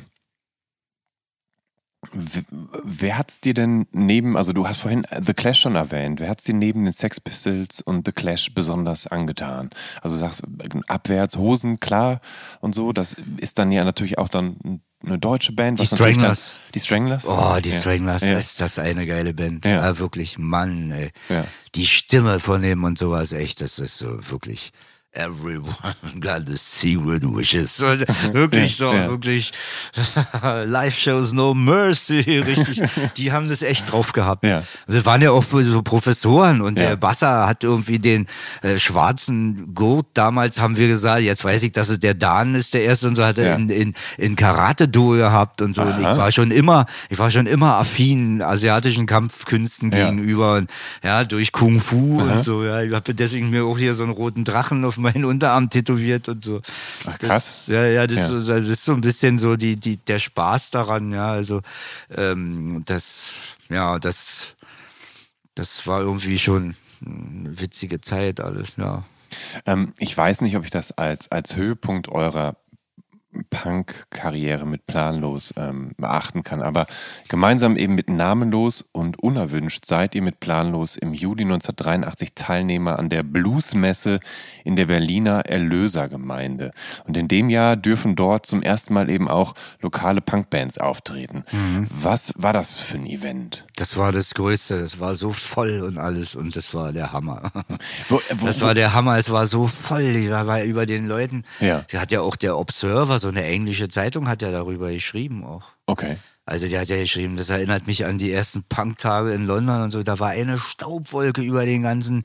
Wir waren alle so zusammen, haben uns alle geliebt und Ja. so. Ja, das, wenn die Bands auf die Bühne gegangen sind, dann haben sie erst, also bei uns war es jedenfalls so, Ja. dann haben die dann alle unsere Namen, ja, im- richtig massenden Namen, Kaiser, Ka- Lade, Lade und so. Richtig geil, das war echt. Und dann haben wir da eingeheizt und so. Das war einfach, wir waren einfach richtig geil zusammen. Aber hat das, hat das stattfinden können, weil das ja quasi im Namen der Kirche Na, die? Stasi durfte nicht aufs Kirchengelände. Die, Sta Die mussten hat sich dran die gehalten? mussten Haben die nicht mal zugucken. Wir haben- ach, Maulwürfe wir haben auch- eingeschleust? Wir haben ja auch gewunken. Ja. Fast. Wir haben ja fast doch gewunken, wo die draußen standen. Die durften Okay. da nicht rein. Und die konnten nur vor einer Mauer stehen und da so und gucken. Und das ist aber auch ganz fies zurückgekommen, als hier Element of Crime in Berlin dann später Ja. in den späten 80ern gespielt hat, kurz auch vor Mauerfall und Ja. so. Äh, da ist ja richtig, haben die irgendwie Nazis ja die Kirche gestürmt, Ja, die wo Zionskirche gespielt- im- im Prenzlauer. Berg hier, ne? Und Mädchen da ein Auge ausgeschlagen und Ja. alles sowas. Und da haben die Stasis da wohl draußen gestanden, haben gesagt, na, wie ist es jetzt, dass wir jetzt nicht helfen und so. Also die haben da echt nicht geholfen Ah. und haben da die, die äh, Typen da, die, die Leute platt machen lassen. Ne? Also so nach dem Motto, jetzt seht ihr mal, wie es ist, wenn wir hier nicht auf Kirchengelände rauf dürfen. Hm. Das war eine ganz bescheuerte Retourkutsche von denen. Aber gut, dafür haben sie ja auch verloren. Die Veranstalter dieser sogenannten Bluesmesse in der Erlösergemeinde, waren das äh, Leute, die Pfarrer, für Pfarrer. Kirchen, Kirchenleute, ja, Pfarrer. Ja. Hier Frieden schaffen ohne Waffen war damals total in. Und- Also und- diese, Fried, diese Bewegung der Kirche, Frieden schaffen ohne Waffen. Und, Und- unter und- diesem Deckmantel haben die uns alle praktisch so beherbergt. Aber was natürlich schon cool ist, dass sich die Pfarrer mit den Punks ja dann quasi sozialisieren, oder? Jesus war ein Punk, war der, aller- einer der ersten Punks. Also Ja, ja. ein völliger Anar ich, ich nenne mich auch nicht Ja. Anarchist, ich bin Anarchrist. Ja, okay. Ich bin Anarchrist, ja, das ist wirklich so. Und wie, wie Jesus, Jesus ist so. Es, für mich ist Jesus der absolute Punk. Das ist wirklich. der hat die Wärme, Ja. alles eines Punkrockers. Das äh, kann man durchaus so sehen. Ja, ich weiß. Ja? Ja, ich weiß. Ähm, irgendwann hatten euch leider die Sicherheitsorgane der DDR auf dem Kieker um, und oder auch vor allem den Namen planlos und dann habt ihr euch zwischendurch in als äh, in den Namen mit dem Namen Exzess in den Namen Exzess umbenannt. Na, das war nach, als wir dann Pankow rausge, also Ja. Bölke rausgeschmissen haben oder uns getrennt haben von Ja. ihm. War auch kurz vor der Armee. Da haben Ja. wir nochmal Aufnahmen gemacht Ja. als Exzess. Ich habe auch noch einen, einen Plattencover-Entwurf von Micha Kops, habe ich irgendwo noch zu Hause zu liegen, wie wir da zu dritt. Ja. Dann haben wir nochmal Aufnahmen gemacht, wo ich am Schlagzeug dann noch gesungen habe, dass wir noch äh, äh, Momente haben und wir sind nach der Armee dann halt als Kadaver Exki dann nur zusammengekommen. Kaiser war nicht mehr dabei, der war f- im Westen. Er ist, hat seine Frau geheiratet, war in Italien und so und wir waren halt da und dann hab ich, haben wir halt Kadaver gegründet. Also will ja nicht vorgreifen deinen Fragen. Ja, ja. Das Genau, so genau. eine, ähm, das war, das war ja auch traurig, auch mit sich da so zu trennen von Neue Böke und so. Bloß das Mann, wie mir das damals auf dem Zimmer ging. So eine Leute zerstören ja so eine Projekte leider. Wenn du so jemanden dann hast, der merkt ja gar nicht, dass er das zerstört und so. Lass uns nicht wieder über ihn reden. Lass Nee, uns, nee, um lass uns, genau. Lass Nein, uns, lass uns lieber über, über Menschen reden, die dir da mehr bedeuten und äh, die. Er bedeutet mir und- ganz viel, und- weil mich aber- macht das total traurig. Oder beziehungsweise, wo du äh, vielleicht eine Sache, wo du äh, lieber drüber äh, dich dran zurückerinnerst. Und zwar ähm, haben sich die gerade erst gegründeten Toten Hosen, die wollten an Ostern 1982 ebenfalls in Ostberlin spielen. Und da gibt's halt eine, eine TV-Doku zu namens Auswärtsspiel. Und die Hosen wollen zusammen mit Planlos in einer Kirche spielen. Wie habt ihr das damals gedeichselt? Also, und wer hat irgendwie den Kontakt überhaupt zu den Hosen aufgebaut? das ist alles in dem Film. Das ist alles in dem Film. Das ist alles in Dann dem Film. versuch's ich, mal. Ich äh, kann es nicht, äh, ich kann es nicht mehr, das kriege ich nicht mehr zurück. Okay. Ich weiß nur noch, dass wir, die Hosen sind hier, die wollen spielen. Watt, unsere Anlage haben wir dann, wo, wo, wo? Dann haben wir unsere Anlage irgendwie nach Ja. Rummelsburg geschafft. Dann haben wir sie dort kennengelernt. Ja. Das war so geil. Echt, die Typen mal kennenzulernen. Das sind auch echt, ich mag, echt gute Typen. Bist du mal irgendwie- rein menschlich, weil du Ja. sagst, nicht über Ja. Pankow reden. Die, das vollzieht sich ja noch weiter. Ja, ja. Ich wollte Ja. ihn ja dann noch in meinen Film zu Producer, ist er ja auch so durchgedreht und völlig durchgeknallt. Das hat sich ja alles immer wiederholt, wenn ich ihn immer versucht habe, wieder in meinen Projekten mit einzu, ja, weil ich habe ihn ja auch irgendwo lieb gehabt oder so, ja. Aber das ist, äh, ja, das ist eine witzige, deswegen, ja, ist es so, weil es ist eine Geschichte, die durchzieht, Mhm. Die durchzieht sich die über- durchzieht das total, ja.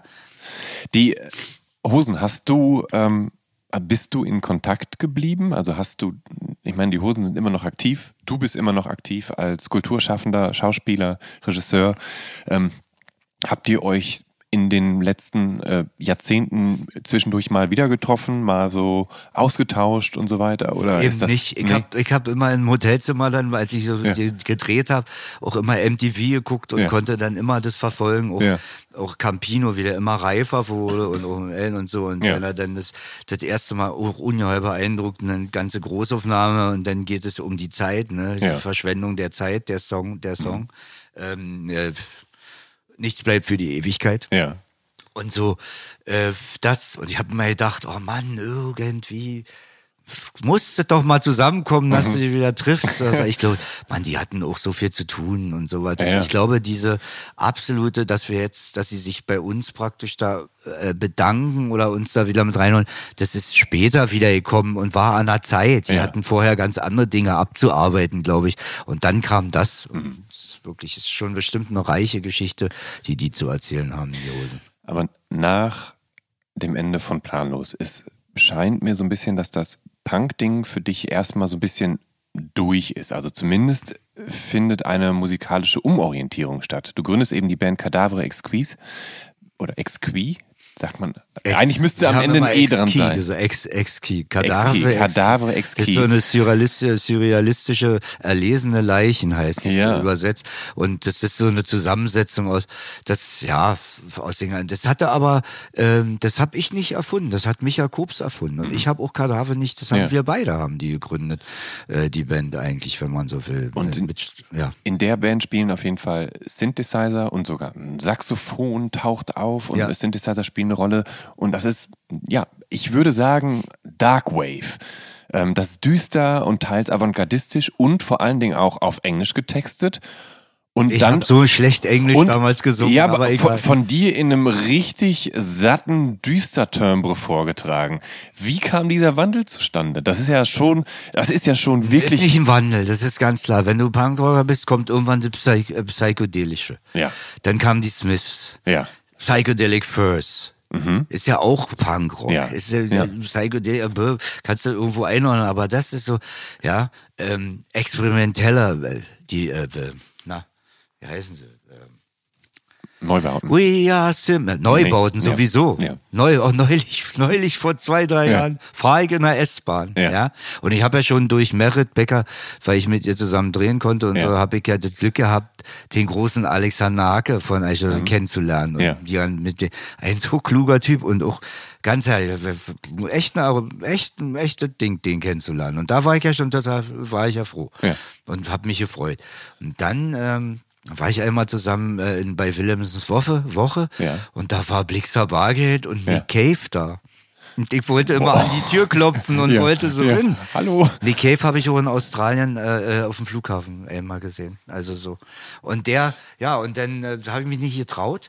Und dann sitze ich in der S-Bahn und fahre, vor drei Jahren war es also, da sitze so da und da kommt, äh, oder vor vier, fünf Jahren, als ich mit Red Marut anfing. Und der Blixer Bargeld hat ja auch ähm, äh, äh, so ein Red Marut-Projekt. Also Ja, das- irgendwie so das stimmt Red tatsächlich, Marut ja. Handshake Ja, ja. und so. Was ganz anderes als jetzt meinen Anliegen da so, aber egal, ist für mich ist immer einer der größten mit gewesen und so. Auf einmal kommt der mit seiner Frau in Ja. die S-Bahn, setzt sich neben mich, sitzt er und ich bin so ein Sitzzwerg. Ja. Und er war Ja. anderthalb Köche auch noch größer so als ich und wir saßen so. Ja. Und ich, ja, das Blixer Bargeld ist das geil. dachte ich so. und dann hat er so mit seiner Frau sich kurz unterhalten und, und dann guckte ich ihn so an. Und er guckte, oh, ich weiß nicht, ob er mich erkannt hat. Ja. Kann ja sein, dass er vielleicht doch durch Merit oder so und so und, und guckte so, so runter auf mich und wir guckten uns so an. Ich weiß nicht, ob er sich dran Ja. Für mich war es Ja. total geil. Er hat meine letzten Worte. Das werde ich auch bald jetzt machen. Ich werde Collapse auf jeden Fall covern. Also das, das ist schon die ganze Zeit in meinem Kopf, wie Ja. das Ding schmettert und das wäre echt cool, wenn ich Frau Maria Simon dazu bewegen könnte, das zu singen. Und Ja. nicht ich, sondern sie. Ko Kollaps ist, zu Verständnis, ist ein, ist ein Song von den Von Neubauten? Neubau, ne? Ja. Kollaps bis zum Kollaps, die neue goldene Ja. Horde. Ja. Diesmal ohne Genghis Khan, sie zerstören die Städte, ja und so. so Okay. richtig. Und dann bam, bam, bam, bam, bam, bam. Weil sein, die, die haben ja mehr diesen. Ja, und von Einschütz Neubauten ist ja auch kein Wunder, dass Ja. die mit Nine Inch Nails auch zusammen äh, Ja, ja. tun, aber da willst du wahrscheinlich. Da komme ich, komm- genau, da komme ich, da komme ich nachher drauf. Da lass uns nicht vorgreifen. ähm, aber du hast dann. So, eh- ich wollte sagen, Ja, ja, die genau. psychedelische Genau. Bauhaus, Ja. ganz Ah, wichtig. Ja, ja. Bauhaus, ja, ja. Peter Murphy und so. Und so sind wir, Katha, hier, äh, wie hieß diese belgische Band? Taxido Moon. Ja, ja. Das hat uns schon, das war, fand ich cool. Und das, äh, und so, äh, die ganze Zeit immer Punkrock ist ja auch, ist ja Quatsch. Und auch Red Marut ist kein Ja. Punkrock. Aber ich ist bin- Alternativ-Punkrock, also, aber kein Punkrock wirklich. Also das, Aber, aber ich finde es schon, äh, schon interessant, weil das ist ja, wir reden ja immer noch von Zeiten der existierenden DDR. Und Ja. du scheinst ja trotzdem ganz gut auf dem Laufenden gewesen zu sein, was so, Kann man wohl was man sagen. da so hört, ne? kann man wohl sagen, waren ja. wir alle. Ja.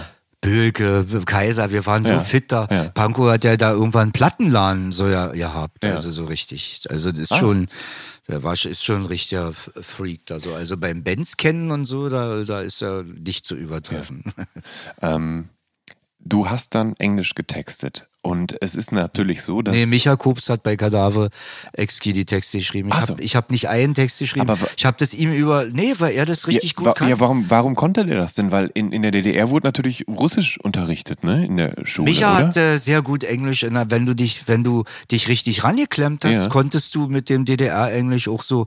Micha war fit. Micha Kops ist Ja. richtig, der ist sowieso richtig fit. Also Ja. ja, eine un ungeheuer geistige äh, äh, äh, Größe.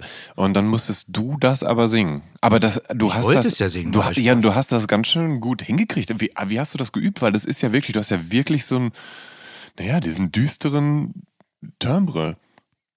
Das ist ja, das ist ja, das, Naja, ich hatte ja Gesangsunterricht an der Schauspielschule schon und, Aha, und wusste, ja. wusste, wusste, wie ich das äh, Ja. und so. Und, naja, das. ja, das stimmt. Das ist die ganze Ernst Ich Busch-Sache lief Sänger, ja auch. sowieso ja. Sänger werden Ja. und sowieso, also immer und hatte hatte schon wenn ich wenn ich im Musikunterricht gesungen habe oder im, im, im Deutschunterricht Mhm. Gedicht vorgetragen habe, Ja. Naja. Da war schon was. Ich mein, du- da wa- war schon irgendwie, ohne jetzt überheblich zu sein, aber, Nee, aber das, war schon echt. Also berichten mir ehemalige Klassenkameraden noch, wie denn voller Inbrunst Ja.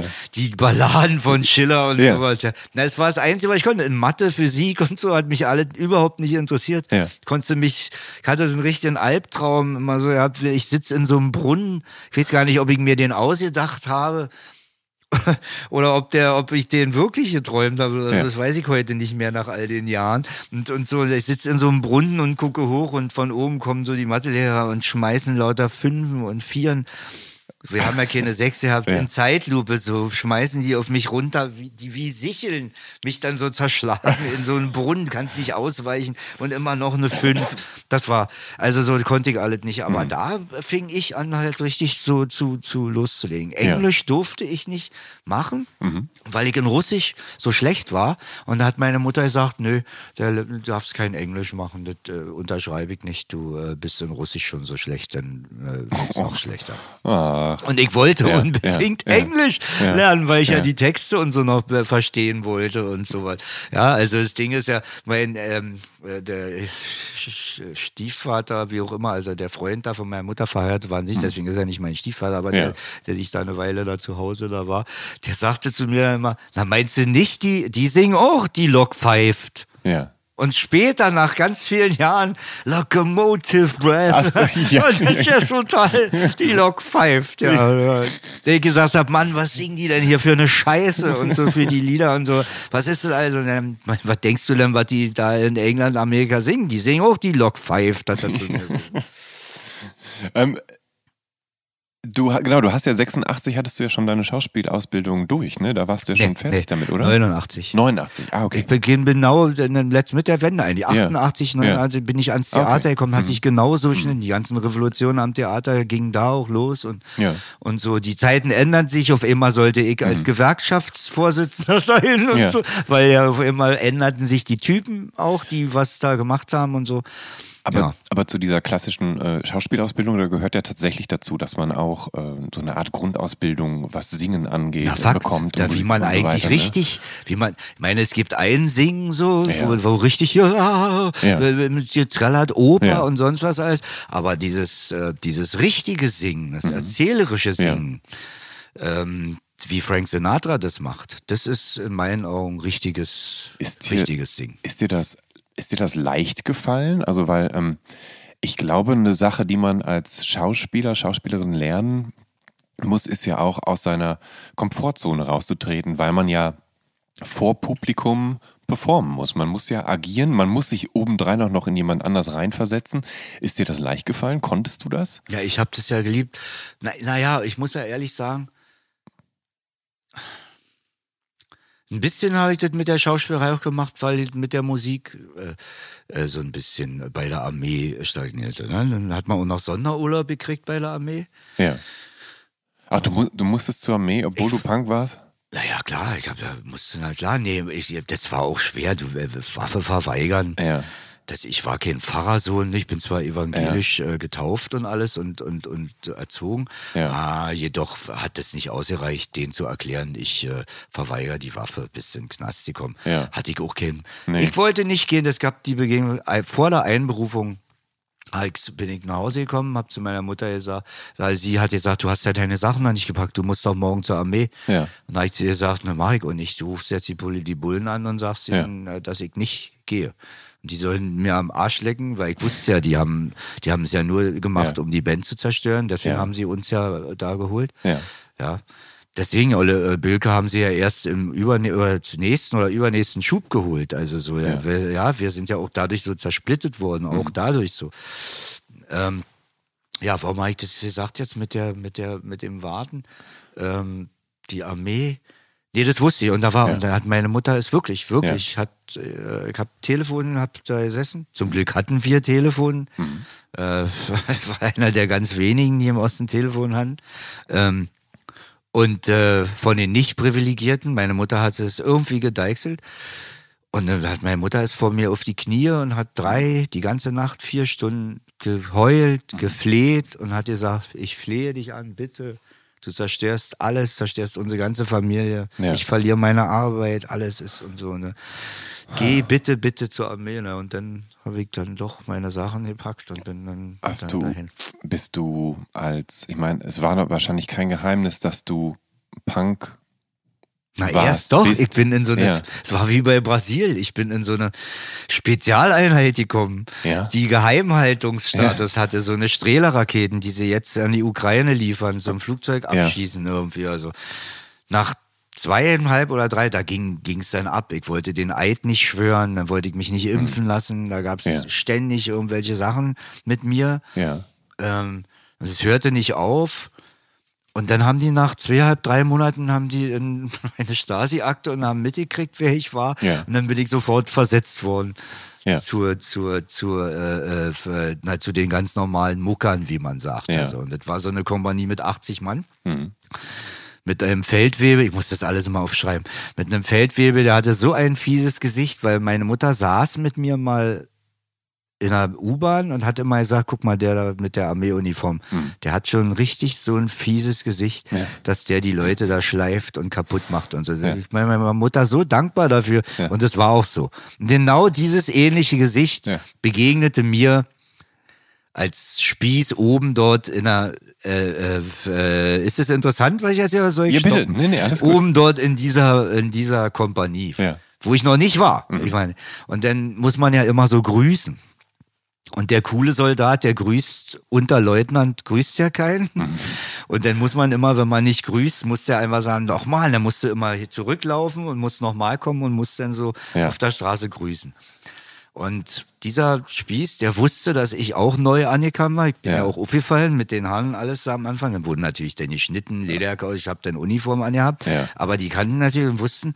Und ich bin, hab den nicht gegrüßt. Und der Ja. wusste, ich bin eben noch ein ganz frischer und dürfte Mhm. das eigentlich ja nicht. Und dann hat er gesagt, ich soll noch mal zurück. Habe ich gesagt, nee. Und dann hat er mich da irgendwie, wollte mich mit mir hat er mich so an den Arm und wollte mit mir zu so einem Vorgesetzten irgendwie da ins Büro, um mich da praktisch, äh, weiß ich, wie anzuschalten. Und, äh, und dann war der Vorraum, in dem, wenn man reingekommen ist in das Gebäude, war da so eine Art Vorflur. Und in dem Vorflur hat keiner geguckt, hat er von mir eine gekriegt, dann bin ich tuff, durch die Tür, die Tür war zu und dann war ich weg. Und ich wusste nicht, dass der mich so kannte schon, aber nach Ja. zwei Stunden flog die Tür in meinem Zimmer auf, also in dem Zimmer, wo wir, meine, Ja. meine Leute waren, Soldat Lade und so. Und dann ist er zu meinem Unteroffizier, der war aber völlig cool. Mhm. Ähm, ganz toller Typ. Und der hat mir natürlich keinen Anschiss, weil bei mir, die mochten mich. Ich habe mit denen immer Schach gespielt, alles und der Punky und so. Und ich habe auch einmal äh, Zeug hier, äh, äh, hier von Ulrich Blenzdorf aus der aus der Schublade, Ja. ein Schrift, großer Schriftsteller der DDR Ja, und wir kannten ja. die Tochter und da haben wir da immer Peace, Stück Peace gefunden. Was ist denn das? Und so, und dann haben wir das dann gedacht. Und so, und das habe ich dann mit zur Armee, Armee genommen, da haben wir da gekifft. Völlig absurd auch und so. Und immer meine ganzen die CDs da gehört und ich, hör mal hier, hör mal Slime und so. Ich glaube eher an die Unschuld einer Hure als an die äh, Gerechtigkeit der deutschen Justiz und so. Hör dir das an und Ja. hab ich auch die und das hat ich habe die auch aufgehetzt. Die haben aufgehört. Es gibt bei der Armee so eine der untere macht sauber, zweite Diensthalbjahr Ja. ist so in der Mitte und die dritte, die, die können alles bestimmen, Mhm. so richtig. Aber ich habe damit aufgeräumt irgendwie. Die haben, die haben dann gesagt, wen stört, der macht weg, ne? Und dann fahren wir halt nicht in Urlaub und so. Das war richtig geil, was sich da zusammen Ja. geschustert hat an Renitenz, fand ja. ich so. Ja. Du hast Aber das, dann, und dann Ja. bin ich dort rausgeflogen und in die, in die Einheit da oben gekommen. Und dann muss ich vorstellen, kommst du so hoch, hast einen Gang, 100 Meter langer Gang. Da stehen dann 80 Leute oder so, alle im, im Schweier und putzen ihre Waffen. Mhm. Vor sich stehen so eine Hocker. Und ganz am Ende, ich kam die Treppe hoch Mhm. mit meinem großen Sack ja. stand da so und ganz am Ende stand eben dieser Spieß, den ich da, ja, den ich da eigentlich Mhm. Eine- richtig eine angepisst habe. Ja. So. Ich habe ihm keine, ich habe ihn so weggeschubst. Ja, okay, so. okay. Ähm, und da steht er so, die Arme so klassisch verschränkt, die Beine breit, die Stiefel so. So ein Spieß hat dann auch so eine Hosen, wie die bei der Armee dann haben, die Offiziere, die dann so am Schenkel so ausgebeult, Beult sind also tatsächlich, so ja. was, ja, so, so was. Und so stand er so da, also eigentlich auch wie der Prototyp, wie man so Nazis, wie Ja, man das alles ja. darstellt, so. In der fiese Gesicht alles und ich so an den allen vorbei. Mit dem Sack, die kamen so gekickt, wer ist denn das, was ist denn das für ein Typ und so. Dann bin ich vor ihm gelandet und dann hat er so zu mir gesagt, mit einer solchen Freude, Ja. so, so wie auch die, die mich aus dem Tatort Ja. rausgeschmissen hat, die gesagt hat, sie sind raus, so zu mir da beim MDR. So hat er gesagt, sie sind doch wohl nicht etwa der Soldat Lade. also wer sich gefreut hat, Ja. jetzt hat er mich. Dich drangsalieren zu können So. von jetzt Und an. dann habe ich gesagt, ja, der bin ich. Und ich stand auch noch so ein bisschen breitbeinig da. Und man muss ja immer mit zusammengeschlagenen Hacken da stehen. Und dann hat er so zu mir gesagt, schraub die Hacken zusammen als erstes und so. Und dann habe ich so, das war mein letzter Gag in der nächsten Zeit. Ja. Dann habe ich die Hände so genommen, hab so geschraubt Ja. vor ihm, habe ihm in die. Augen geguckt, habe so getan, als ob ich schraube und habe dabei meine Füße so zu Hacken so zusammen gemacht, so, ne? Und so. Und dann hat er gesagt, wir werden uns gut verstehen. Und dann ist er mit mir gleich ins Zimmer, habe ich den Schrank eingeräumt, Bom, flog ja erstmal dreimal der Schrank, immer gleich nochmal und so. Also so wird man ja dann drangsaliert. Ah, hey, Mini. Ja, die Sachen, ja herrlich. Kommen wir zu einem, äh, einem leichteren Thema. Ähm, du hast halt, also ihr habt halt Darkwave, wavige Musik gemacht äh, und ähm, ich weiß, dass in der DDR eine Band sehr populär war, ähm, und zwar Depeche Mode.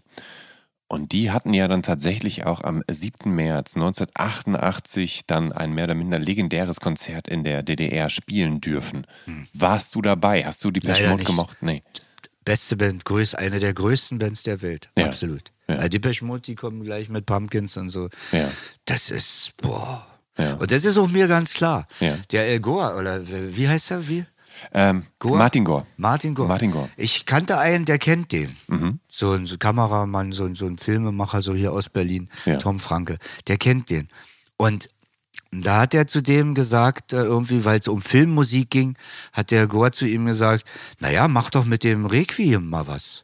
Und da kannst du sehen, wo die ihre Ideen, die holen das nur aus klassischer Musik und aus so einer, deswegen haben die solche genialen Gesangsmelodien, die Ja. die haben, Depeche Mode, finde Ja. ich. Also, oh Mann, haben die da wirklich, das ist, das ist schon irgendwie so, ich, für mich ist sowas nah an der Göttlichkeit. Also, Ja. ja.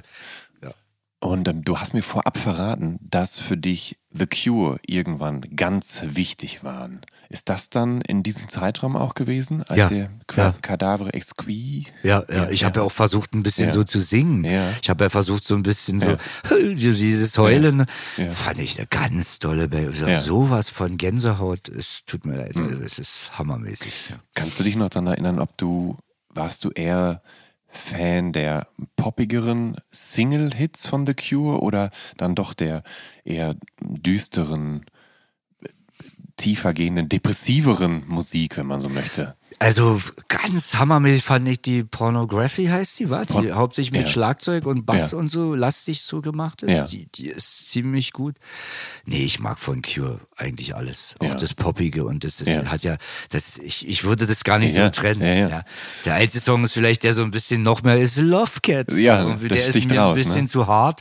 So eigentlich, weil so, aber, äh, aber trotzdem cool. Also so, ja, ich, ja, das, ja. Hast du The Cure irgendwann mal live gesehen? Ja, Sie sind ja, ja, so eine bemerkenswert gute Liveband, die ja dann auch gar nicht mehr aufhört zu spielen. Ja, aber die sind völlig langweilig. Die stehen nur auf der Bühne, Ja. sagen kaum was und spielen ihre Songs. Das ist ja, auch- das muss man ja auch ein bisschen, nee, ich, ich äh, finde, das ist positiv langweilig. Also, Ja. ich, für mich muss nicht einer völlig abdrehen. Ah, neulich, das habe ich ja, das ist ja an uns Ostlern allen vorbei, die Dead Boys. Neulich habe ich die Dead Boys Sonic Reducer live gesehen. Also, was der Sänger da macht, der fällt immer, kennst du die Giraffen, die man mit so einem Knopfdruck, die dann so Ja, die so ineinander so zusammenfallen. macht die Ja, ja, ganze genau. Zeit. Ich bin bei, Ja. vom Glauben, ich dachte, Mann, Ja. Mhm. was die da performt haben teilweise.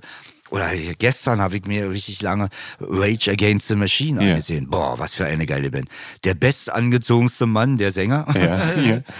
Immer cool. Ja, Und boah, Sleep Now in a Fire, kann ich nur sagen. Hast du, ähm, hast du die Band dann gerade erst für dich entdeckt oder was? Also Dead Boys und Rage Against the Machine? Nein, oder? nein, nein, nein. Aber das, aber ab das- und zu surfe ja. ab und zu ja. und dann kommt mal auf Ja. YouTube und dann denke ich so, oh, guckst du dir mal an. Ah, okay, Sachen, ja. Da kommt dann Date Bowie, Italiener, alles Ja, und klar. Zeug.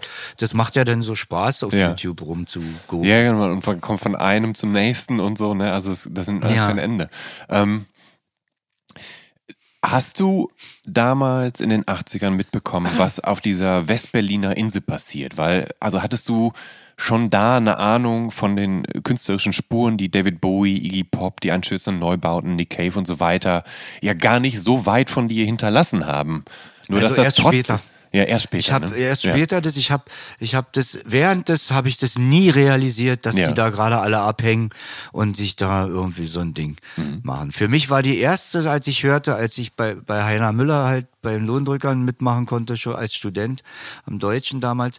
Da hatte Heiner Müller äh, äh, mit Einstürzen Neubauten irgendwas zusammen gemacht und Ja. so. Und ich habe mich da aber auch wieder nicht getraut. Die haben sich da im Brechthaus getroffen und meine Kommilitonen haben dann so gesagt, was soll ich denn mit so einem großen, manchmal möchte ich so eine Leute gar nicht kennenlernen. Mhm.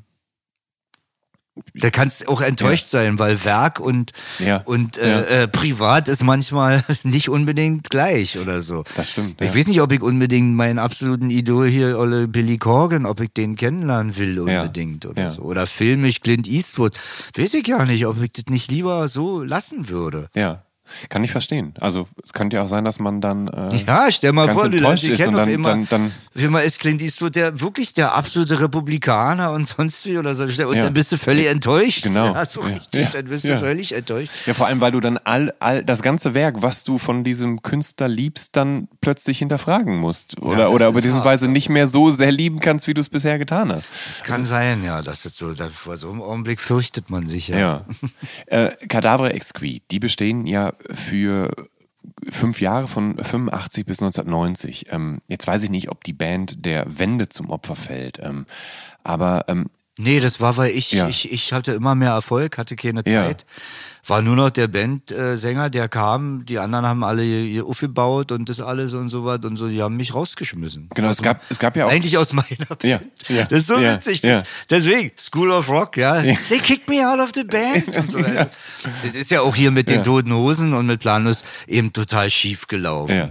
Weil er da eben, da wurde halt anders gedacht so irgendwie und dann konnte ich leider eben nicht mit dabei sein hier auf dem Tempelhofer Rollfelddamm. Da, ja. Da Ja. waren eben nur, nur Kops und, und, und äh, Böke da Ja. mit den Hosen. Das ist scheiße gelaufen, finde ich. Ähm, war denn, wurde Cadaver Exquis auch von der Stasi beobachtet oder haben die keine Rolle mehr gespielt? Weil ihr müsstet ja eigentlich schon deshalb suspekt gewesen sein, weil ihr auf Englisch gesungen habt, was ja. Wir haben auch Programme verteilt mit den Texten. Krups hatte Comics dazu richtig gemacht. Wir hatten Ja. ein richtiges Programmheft immer Ja. bei unserer Show sozusagen. Ja. Und Performance, wir hatten einen Maler dabei, einen Puppenspieler.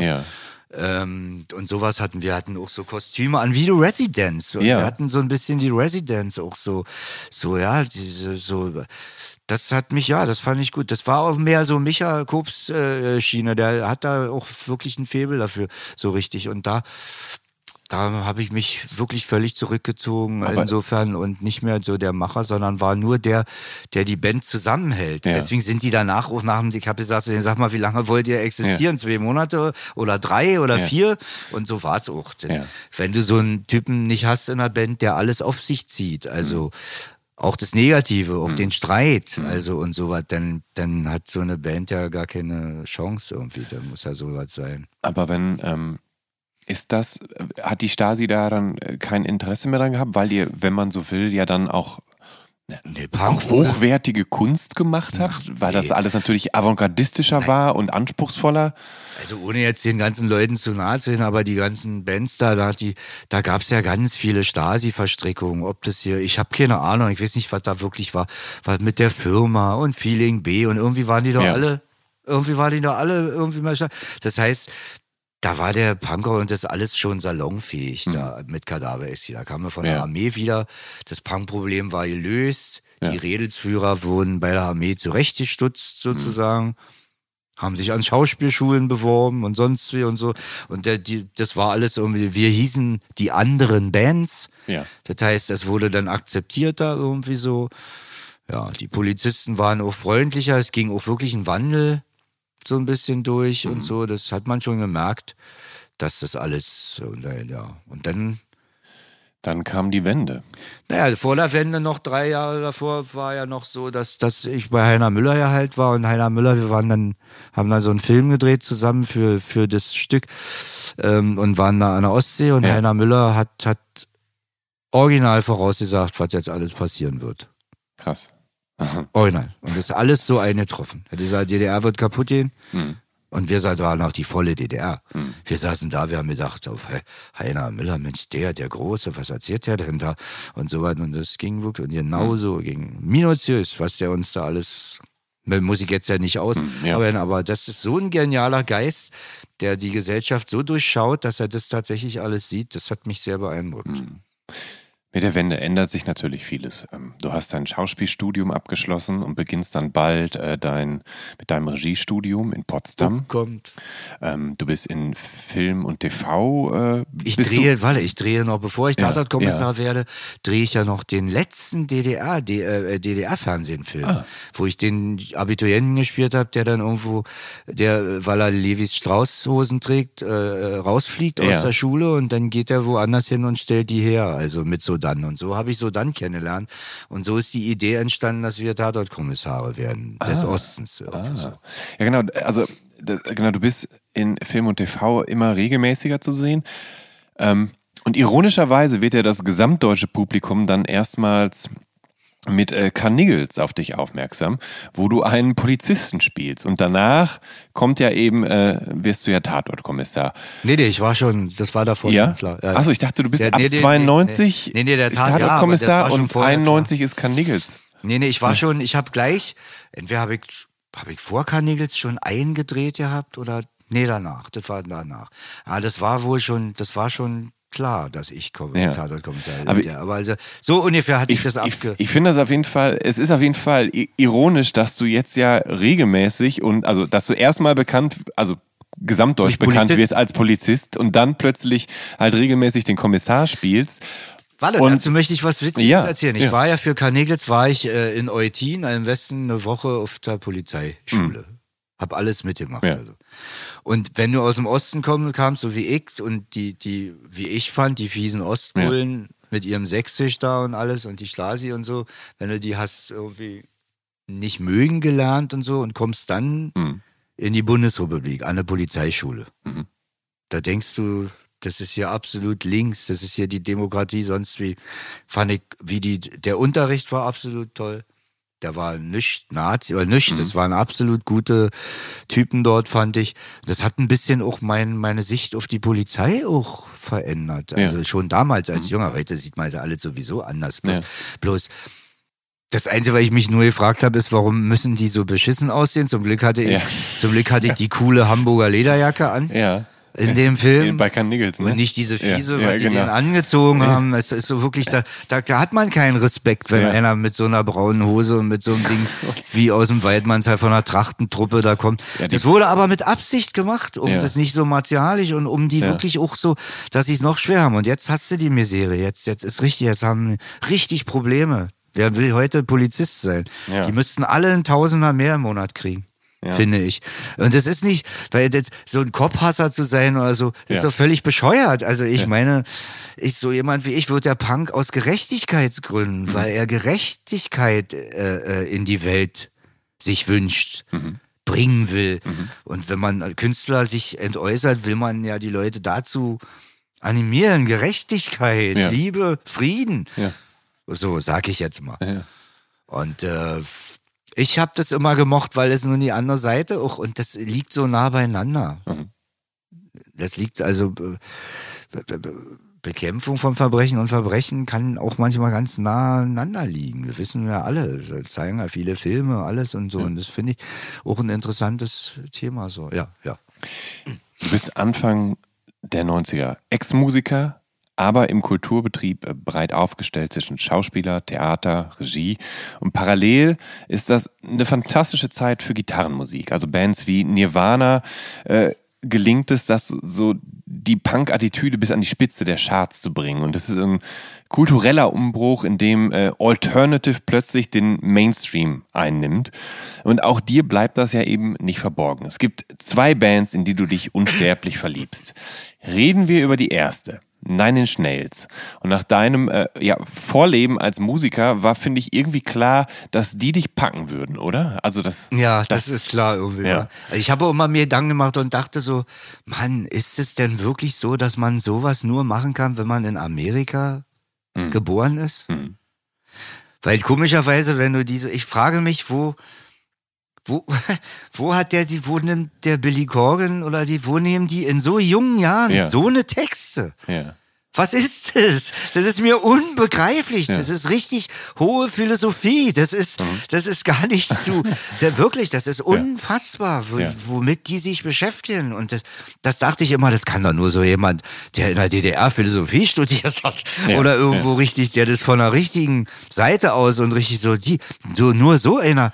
Aber das habe ich da, und da habe ich gedacht, okay, vielleicht ist es wirklich so, dass man um sowas zu machen, wirklich so ein Freigeist so sein muss, dass man da in den Staaten geboren sein muss. Und ich meine, Trent Reznor hatte natürlich einerseits auch ein musikalisches Vorleben, also der war ja auch in so Wave-Pop-Bands und so weiter, Keyboarder und so, das, da, da war er noch ein ganz anderer Typ, als er sich dann, und dann hat er sich ja mit Nine Inch Nails quasi neu entwickelt. Und er ist ja auch jemand, der durchaus an Depressionen zu leiden hatte, der viele Drogen genommen hat und der natürlich auch die Effekte, die das auf ihn hatte, mit beschrieben hat. Und wenn man so will, ist es so, dass er, wenn man einer dieser leidenden Künstler ist, die das Leiden eben zu Kunst verwandelt haben. Ja, ja, ja, und das mache ich ja auch ein bisschen auch so. Wahrscheinlich Ja. ist das das, ja, ja. Ja, ohne dass ich mir anmaßen möchte, mich mit so Leuten zu vergleichen, so, aber das ist schon ein ähnlicher, ein ähnlicher Pool, glaube ich. Weißt du noch, wann und wie du auf die Nine Inch Nails aufmerksam geworden bist? Durch Natural Born Killers. Ah, okay, ja. Da hat er ja tatsächlich den, The den, taste of your tears. und er hat ja den, den Soundtrack tatsächlich dafür zusammengestellt. Also ich, wenn ich mich Ach, nicht hat irre, er den ganzen Soundtrack zusammengestellt? Das Er- wusste er hat, ich nicht. Ich weiß meine, er hat die, also wenn ich mich nicht irre und jetzt keinen Quatsch erzählt, dann hat er den Soundtrack produziert und die Songs, die vielen, vielen Songs, die auf der. Platte sind, hat er ja auch so, also die sind auf der, auf der CD, die ich besitze, wie so ein Medley auch. Also die gehen so nach und nach ineinander über. Es ist also ein richtiger DJ-Mix, den er da gemacht Die hatte hat. ich, glaube ich, auch, die CD. Da, da, ja, ach, das hat er zusammengestellt? Ja. Cool, gut. Ja. Hat er gute Sachen genommen. Ja. Die am Anfang, Patti Smith ist es gleich am Anfang, war? Rock'n'Roll Nigger, Oh, glaube ich. ja, ne? ja. ja. Ja. Oder, oder, oder was? Oh, die Dead Kennedys da, wenn die da, das sowieso, der, ein Film ist das eigentlich, Ja. der Buck und ich, wir standen, haben den zusammen gesehen damals, als er rauskam, Natural Ja. Born Killers, wir standen an der Ampel in Hamburg, ich habe ihn angeguckt, er mich, und dann haben wir gesagt, was soll man jetzt noch für Filme machen? Das Ja, ist doch der ja. Film, der schlechthin, das ist doch so extrem, was Ja. der Oliver Stone dahin. Ja. Boah, und dann wie die im Knast die Revolte und dann Dead Kennedys Musik und so. Aber ja, ja, das, du beschreibst es sehr, sehr gut. Das äh, finde ich richtig, kann ich, oh Mann, äh, bewundernswert, das so zu beschreiben, die, die Klasse von Trent. Ähm, und hast du, kannst du ein Lieblingsalbum von Nine Inch Nails benennen oder ist das eher so, dass du alle, alle, ja. alle. Ich finde auch die neuen Sachen und Ja. so, das ist auch irgendwie geil. I'm a copy, a copy. Nee, das ist schon irgendwie, das, wenn man da so Fan ist, dann liebt man Ja. diesen Menschen auch Ja. irgendwie. Also, ja. Das Also das heißt, du verfolgst schon noch so, was Trent Reznor macht und der hat ja, der hat ja neuerdings... nicht wirklich, nicht wirklich. Okay, aber er hat ja so einen, auch so einen kreativen Partner, Atticus Ross, mit dem arbeitet er ganz viel zusammen. Und mittlerweile stehen die beiden ja vornehmlich auch für Soundtrack-Arbeiten. Und für David Finchers The Social Network Aha. hat Reznor ja 2011 seinen ersten Oscar und für Soul, den Animationsfilm, hat er 2021 sogar noch einen zweiten Oscar Ja, ja. gewonnen. Also er macht ja mittlerweile wirklich sehr viel Filmmusik. Ähm, und das ist natürlich, ich weiß nicht, das müsste ja ganz interessant sein eigentlich für dich, als jemand, der ja eben auch ja, total. Film macht. Ja, ja, naja, Micha, Micha Kobs ist ja auch so ein, Ja. so ein, so ein Nine Inch Nails Fan, Ja. absolut. Äh, viel mehr als ich wahrscheinlich noch. Mhm. Und der, der kann ja auch sehr, sehr, sehr gute Filmmusik und Musik Mhm. machen. Und das ist ziemlich nah dran. Also die, das, was der Micha Kobs könnte, wenn er, wenn er, wenn er Jobs hätte und Ja. Das, würde da ungefähr äh, da rankommen an Ja. diese Qualität, finde ich so Ja. ein bisschen so. Also muss ich mal so, so sagen. Also ähm, äh, der, der, der, mh, das ist wie, du hast es gut beschrieben, sowas wie dein Schnitt als, das ist so eine Weiterführung des Punk, also auch Mhm. Punkrock, also auch Nirvana und so, ja. Äh, das ist tatsächlich, das ist eine, eine Ausreizung Ja. der Industrial Genau. Punk, ja, ja, Funk oder wie Trent Razor sich da nennt. Also Äh, Trent Reznor, ich meine, es auf dem Downward Spiral Album, da ist ja ein Song wie March of the Pigs ist ja letztendlich ein Punk-Song, nur dass du halt, dass du halt einen etwas maschinelleren Rhythmus hast, wenn du möchtest, und dass halt irgendwo noch ein Keyboard mitspielt. Aber Mhm. es ist natürlich, da ist natürlich die Punk-Wut weiter transportiert oder halt er oder er transzendiert Punk und Ja. macht was anderes raus, indem er sich natürlich auch noch beim, beim Erbe des Industrial und, und, und, und des Wave aus den 80ern bedient, aber das Ganze natürlich auch auf eine ganz andere, aggressivere Art und Weise dann äh, tr- transportiert und von da aus ja dann nochmal die Nine Inch Nails immer weiterentwickelt, ja auch in ganz andere Gefilde. Mittlerweile ist das ja zu großen Teilen auch, auch Ambient und so weiter. Und er, er experimentiert ja auch ganz viel mit analogem wie, äh, wie digitalem Equipment und mischt halt naturalistische Piano-Klänge, produziert von äh, Steve ja, er ist Albini mit und wohl auch, wa? Also, Habe ich gehört. Ich, das mag sein. Er ist auf jeden Fall ein, ein Tüftler, der wahrscheinlich auch einen Fuhrpark an, an Synthesizern hat und, und der natürlich dann auch im stillen Kämmerlein alle Zeit der Welt hat, um in Ruhe an seinen äh, Soundscapes zu feilen. Du musst trotzdem, dass wenn du so eine, wie, so eine Songs wie Right Where It Belongs oder, oder, oder Hurt oder, oder, pff, Mhm. Ja. die, also das, das, ist, das ist mir un, wie, wie geht das? Das ist mir unbegreiflich. Unbegreiflich, wie der Typ. Ja. Ich, das ist, ja, das. Was ja. sagst du denn als großer Nine Inch Nails-Fan, als du erstmals Johnny Cashs Interpretation von Hurt gehört hast? Na, ich saß bei einer Fete Ja, und hörte irgendwie Johnny Cash ja. und hörte der so und so wie gesagt, was ist denn das? Den kennst du doch den Song und hab dann wieder weggehört und wieder. Das sag mal, der singt doch da, der singt doch hört, ja, ich gedacht. ja. Das kann doch nicht sein. Da bin ich zum Hausherrn hin, sag, was hast du denn da für eine CD? Na, Johnny Cash. Ich, mein, ich gucke, steht hört drauf. Da habe ich mich dann informiert und Ja. dann habe ich gehört, dass Johnny Cash, dass Olle Trent gesagt hat, ist ja, Ja. nicht mehr mein Song. Aber Ja. ich, ich finde ihn trotzdem von, von äh, Trent Reznor besser als von Johnny Cash. Also das ist mir noch ein bisschen besser. Das Ja. ist beides. Ja. Der Song, das ist Ja. die, die, die, die, die, die, das Arrangement von diesem Song, das Mhm. ist so Welt, so, das ist unfassbar, das ist einer der größten Songs der Welt. Sowas kann man gar nicht schreiben. Das ist wirklich, muss man sich überhaupt mal, ja, wie das los, diese Brücke, bam, bam, bam, bam, bam, bam, bam, bam, ja, bevor der da anfängt zu singen, ja, und nochmal und so. Läuft mir kleine Gänsehaut, ein richtiges, ein richtiges Ding kriegt, ja. ja. Ja, eine andere Band, die Ja, jetzt für, kommt. Ja, genau. Die haben wir schon mehrfach erwähnt. Jetzt, die du, die für dich für nicht zu toppen ist, sind die Smashing Pumpkins.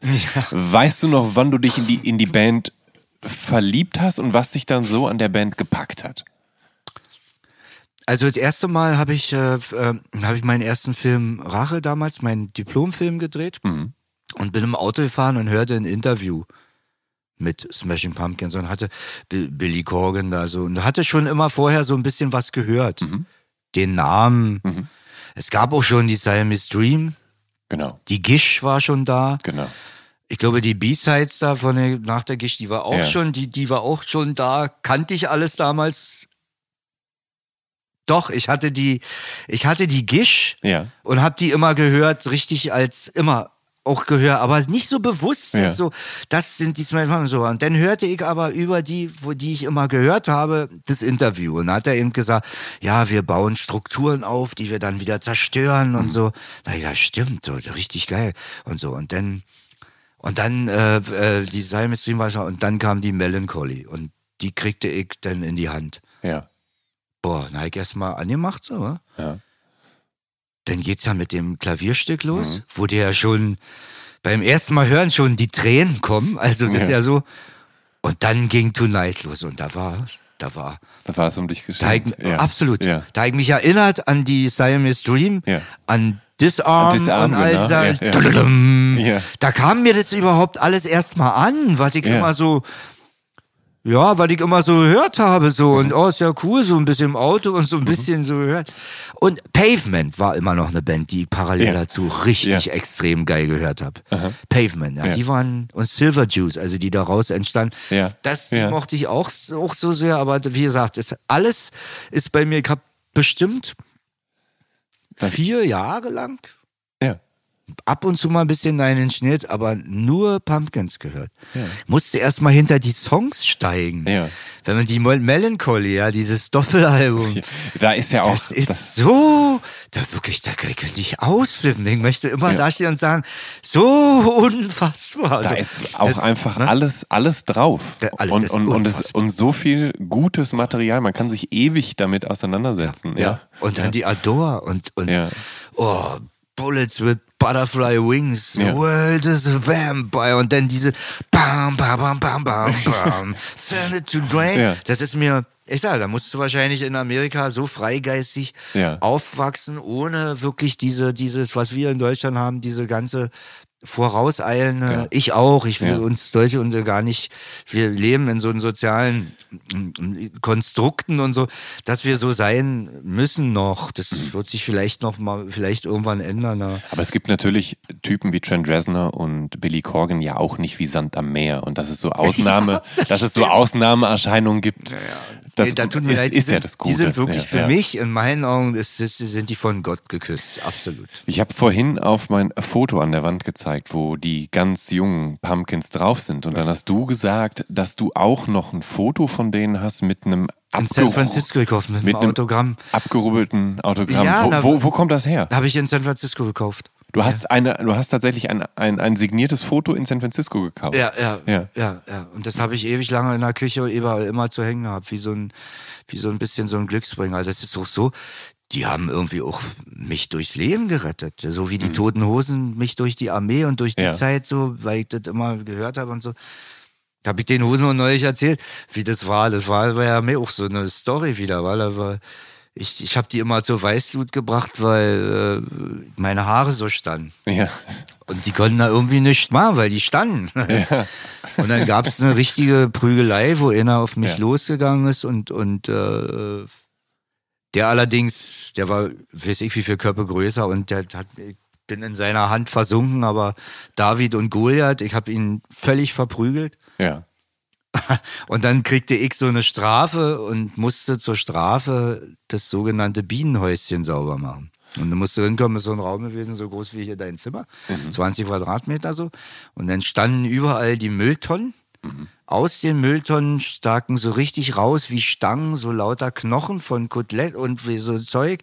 Die, die, das war voll mit Erbsensuppe oder Kotze oder was war alles. Der ganze Boden war fleischig und das musste ich erstmal so sauber machen. Sechs Stunden was mit der Schippe, musste da und alles sauber und so. Und dann haben, sollte ich danach bei denen antreten. Und da zeigt sich allerdings aber auch der Unterschied zwischen DDR und äh, äh, Nazi-Zeit, weil da hätte, konnte ich froh sein, dass ich in der DDR war. So, und jedenfalls ähm, haben die sich da ein bisschen besoffen, die Offiziere da, ein Fähnrich war das, ein Hauptmann und ein Leutnant, glaube ich, haben die sich da einen Spaß gemacht und mich nochmal hinzitiert, nachdem das Bienenhäuschen sauber war. Und dann kam ich rein ins Zimmer, da saßen die drei da so da und hatten vor sich auf dem Tisch Schere, Kamm. Also es hieß, die wollten mir jetzt die Haare schneiden. Und dann habe ich das gesehen. Und ich meine, es gibt dann irgendwo so einen Punkt, ich bin ganz, glaube ich, irgendwo auch ein feiner, gewaltloser Mensch irgendwie. Ja. Ja.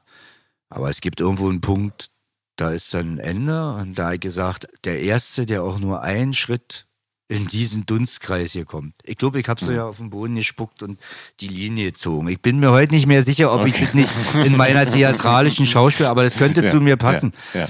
Weil das könnte wirklich zu mir passen, so, ja, so irgendwie. Und so sind nicht aufgestanden. Also ist nicht einer ist aufgestanden da von denen. Und Das, das hätte da so geraucht. Ich war gleich doof und dran. Ich hätte gleich den Tisch genommen und hätte die alle. Also der wirklich, das musst du dir mal vorstellen. Und bei Nazis hätten sie mich kaputt geschlagen. So wie, wie es ich hier, Karl von Ossietzky oder was sie da alles abgezogen haben. Ja. Na Ja. Also das ist so eine, warum habe ich die Geschichte erzählt? Ähm, Weil dir, weil dich die Hosen durch die Armee gerettet Ja, haben. und danach, nach diesen ganzen Ja, Dingern, bin ich dann hin, hab meine. Kaber äh, Nesquik-Dose aus dem Westen, die ich hatte, wo dann so lauter Kassetten drin waren und der. Mhm. Walkman versteckt. Kaschiert, als ob es Kakao wäre, ja. Ja. so irgendwie.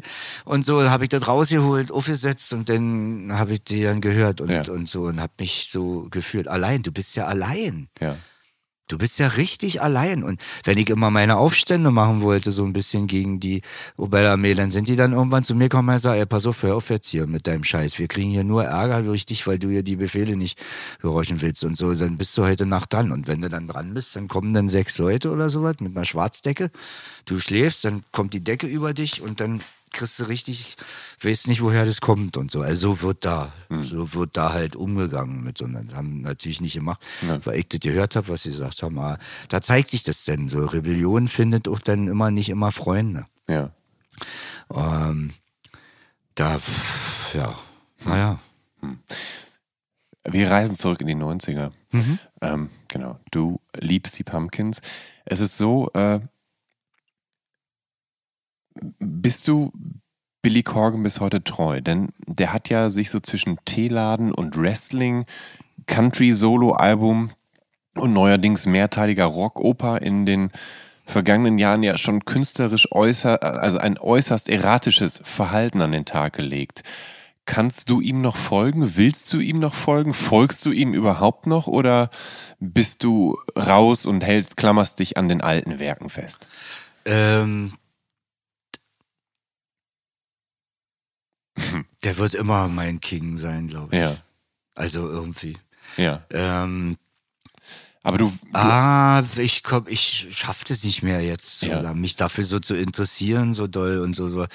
Das ist so, guck mal, wie viele Filme ich schon gesehen und alle und, und so weiter. Man ist irgendwann, geht man, also ich, vielleicht ist es, eine, finde ich ja eine, eine witzige und schöne Frage, darüber mal nachzudenken. Wie lässt man es? Nee, das sind so wie Schätze.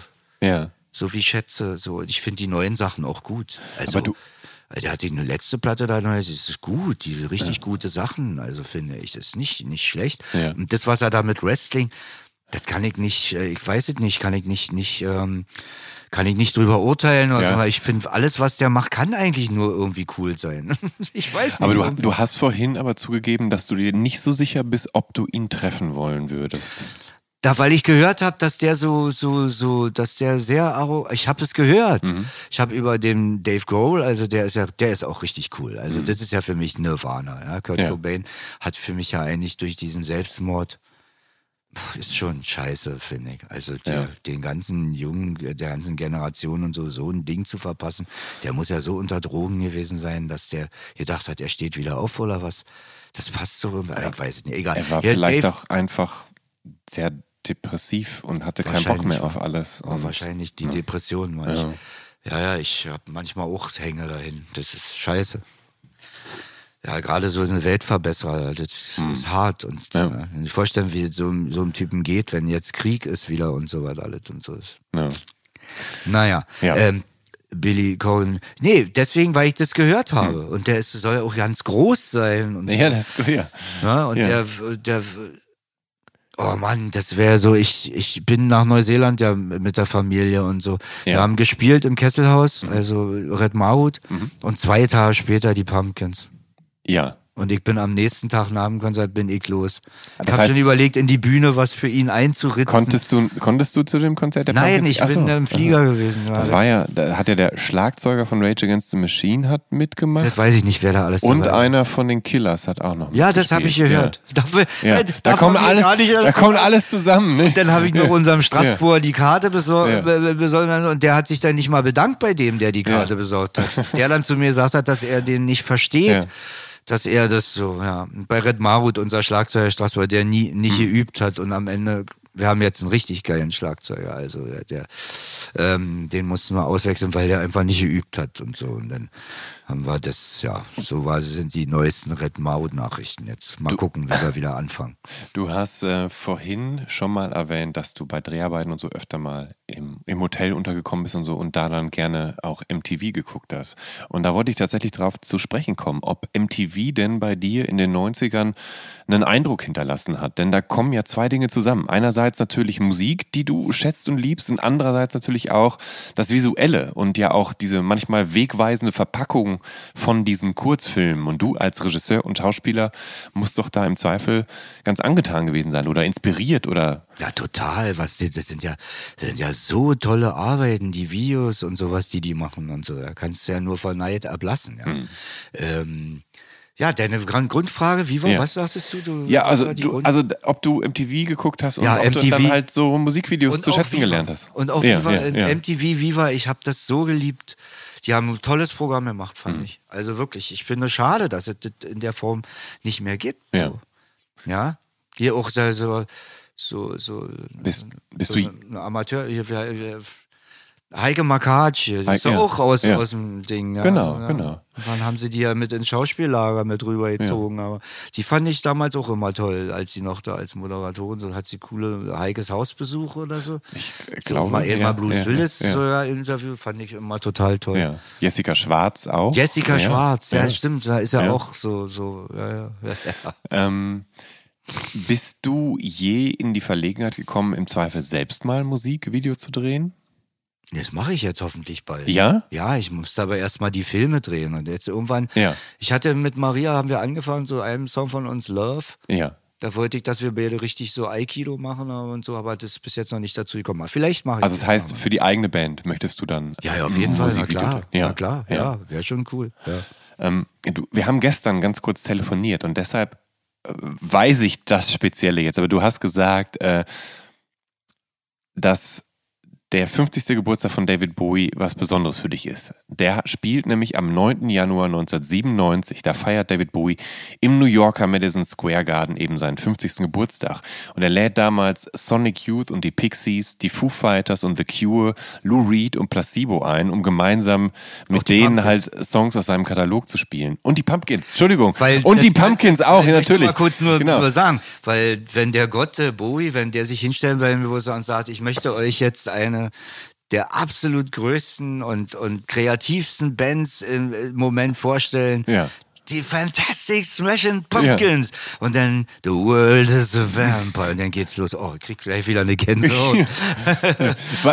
Kannst du dich noch erinnern, wann du das äh, gesehen hast? Hast Gab es da so eine Übertragung oder Nee, hast Micha du da eine Kobs, DVD? Micha Kobs hat das Ding aus dem Internet Ja, gezogen und ja. hatte mir das irgendwie rufgespielt und Ja. zum Geburtstag geschenkt. Ja. ja. Weil er wusste, das ist, das ist genau dein Ding. Da ist alles vertreten, was du Was in den letzten ja, oder 10, das- 15 Jahren gern gehört Ja, hast. ja, ja, ja, ja. Ähm, du bist, du bist Bowie-Fan und den hast du auch schon zu DDR-Zeiten kennengelernt und Ja, gehört. na, ja, ja, ja, immer eigentlich so, so. Das, ja. Bist du, also Bowie ist, ist natürlich einer der wandelbarsten Musiker gewesen. Also es gibt ja, äh, gibt es da so Phasen, die dir besonders gut gefallen haben? Also es fing ja mehr oder minder mit so Psychedelic und Folk an, dann hat er eine Glam-Phase gehabt, dann gab es die leicht krautrockige elektronische äh, Berlin-Phase mit Produzent Brian Eno zusammen.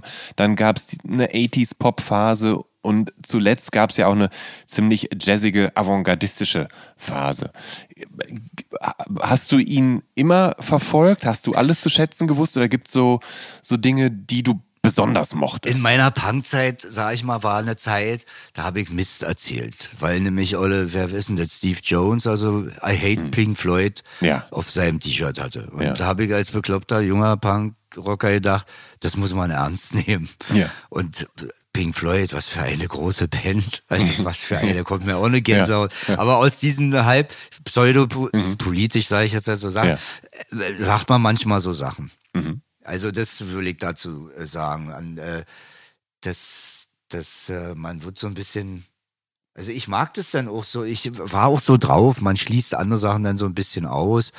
Ähm, ja. Ja, Ja. das ist auch nicht, ich da, ja.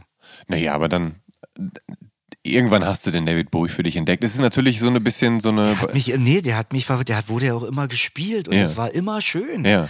Wenn du morgens aufgestanden bist, auch in Berlin, hast Rias gehört, Ja. der spielt Your Love Ja. Song could fly over mountain.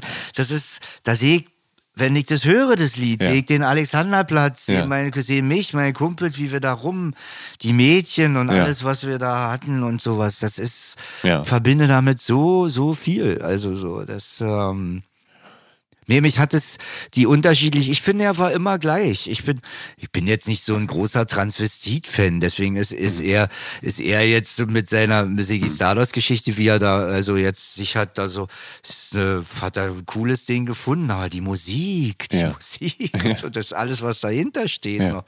das, ich habe den immer da durchgesehen, also Ja. durch all seine Sachen, das, ich, ja. Kommen wir nochmal ähm, auf filmische Dinge zu sprechen. 2001, da gibt es eine, ähm, eine Ostpunk-Romanze, wie Feuer und Flamme heißt die, die kommt ins Kino. Das geht um, es geht um ein Mädchen aus dem Westen und das verliebt sich darin ein Punkmusiker aus Ostberlin. Und planlos scheinen da tatsächlich so ein wenig Vorbildfunktion gehabt zu haben für die Band aus dem Film. Die heißt X All-Stars oder X All-Stars oder wie auch immer. Und ähm, die spielen sogar eine neu aufgenommene Version des Planlos-Songs überall, wohin es dich führt. Hast du dich, also hast du den Film gesehen und hast du dich dann irgendwie gebauchpinselt gefühlt oder warst du eher genervt, dass Planlos jetzt quasi so kommerziell ausgeschlachtet werden? Äh, ich ich habe da nicht gegen kommerzielle äh, Ausschlachtung habe ich nicht, wenn der, wenn die Idee, die dahinter ist, gut ist. Mhm. Also wenn die die Welt verändert, dann ist, ist der Kommerz ja zur Veränderung da. Ja. Also dann unterstützt er es ja. Ja. Also ja, du kannst das, ja, das kann man. Das ist schon natürlich ein richtiges Ding hier, äh, Jud süß, wie die Nazis das Ding verdreht haben. Also Ja. da muss man schon richtig was, da musst du schon mit so, äh, bösen Wassern gewaschen sein, dass man sowas so kann. Ist aber nicht so einfach, so eine Werke so Ja. umzustoßen. Die stehen ja für sich. Ja. Ähm, Ja. Aber also du hast den Film aber dann schon, hast, wurdest du damals eingeladen? Hast du ich habe den den, so nee, ich hab den gesehen und ich ja. habe eins nur, was ich dadurch begriffen Ja. habe, ich habe mich immer damals richtig für einen richtig harten Rocker-Typen Ja. gehalten. Ja, Irgendwie so. ja. der auch zuhauen kann mit seinem und so und der auch wirklich mit seiner Jacke und mit allen und so also und ich habe an dem Film gesehen, dass wir Jungs, pubertierende Jungs waren Ja. irgendwie die die das Ding ist eben, die haben uns im Osten, fand ich eben wirklich, wenn man da konnte, gut gebildet, dass wir sehr, sehr eloquent waren Mhm. und, und sehr gut diskutieren konnten und Argumente hatten, Mhm. die auch stichhaltig waren. Das war, da haben sie eigentlich einen Fehler gemacht. Die hätten uns dumm, Ja. dumm halten sollen. Ähm, das ist das. Ansonsten, ja, das ist das, was mich an dem Film und das ist ja ein bisschen meine meine Geschichte eigentlich auch. Außer dass ich jetzt keine Freundin da Aus dem Westen hattest, aus dem ja. Westen Ja. hatte, das war nicht. Aber sonst ist das Ja. alles so ein bisschen. Gibt es eigentlich einen Film in deiner wirklich langen Filmografie, wo du dich mal von deiner musikalischen Seite zeigen durftest? Na, in dem Film, wo ich den Abiturienten spiele, der dann Levis Strauss Ja. herstellt, da, da spiele ich ein paar Sachen. Ja. Da, Ja. ja, da Ähm. spiele ich ein paar Sachen. Irgendwie, da spiele ich Georgia Brown, glaube ich. Mhm. Georgia Brown. Und äh, ach so, und dann spiele ich hier das Harama-Frontlied, den Spanien-Song, der, äh, der wohl fast beeindruckendste, den es wahrscheinlich gibt. Der geht dann so, Genossen im Graben singt alle mit, lasst schweigen die anderen Lieder. Bum, bum, wir singen das Lied der Harama-Front, wo gefallen so viele Brüder. Also das, ähm, ja, also das ist schon, auch von der Melodie her und so, ist schon ziemlich ein bisschen punkig. Wir haben tatsächlich noch nicht über Red Marut wirklich gesprochen. Du hast die Band jetzt wirklich schon erwähnt, was, wo wir einfach ja auch nicht drum herum kommen äh, in diesem Gespräch. Aber ich möchte jetzt noch mal ganz kurz drauf eingehen. Ab die Band, glaube ich, kommt Ende 2017 zusammen. Ähm, und da trittst du mit deiner ehemaligen Partnerin Maria Simon, ähm, die, die singt dort und spielt Gitarre und du spielst dort auch Gitarre. Du hast gesagt, du auf Drop D und Power Chords und so. Ähm, und die Band äh, ist irgendwo zu verorten zwischen Punk und aber auch Folk, ne? Folk, also es, es gibt zumindest eine Akustik-Performance von euch im Internet, habe ich gefunden. Ja, ja, wir waren, nee, das ist ja nur, dass wir all unser so unplugged gemacht haben einfach. Also wir haben alles, äh, Ja. das haben wir in Ach so. Neuseeland auch erarbeitet uns sozusagen Ah, okay. in der Zeit auch. Da habe ich ja das Buch für den Film geschrieben. Ja. Und, und wir haben uns das musikalisch halt diese, diese Unplugged-Geschichte erarbeitet. Und ähm, nee, das ist alternativ. Äh, Rock, ein bisschen so, paar, so würde ich uns bezeichnen. Ähm, wir haben nicht 2017, nee, nee, wir waren 2000 viel früher schon. 2007. 2007. Sieben, Ja, ja, genau, ja, ja, 2007. Unsere Platte hat auch hier, Sommer der Anarchie, hat fünf Sterne im Internet. Echt? Ich glaube, irgendwie für eine kleine Gruppe.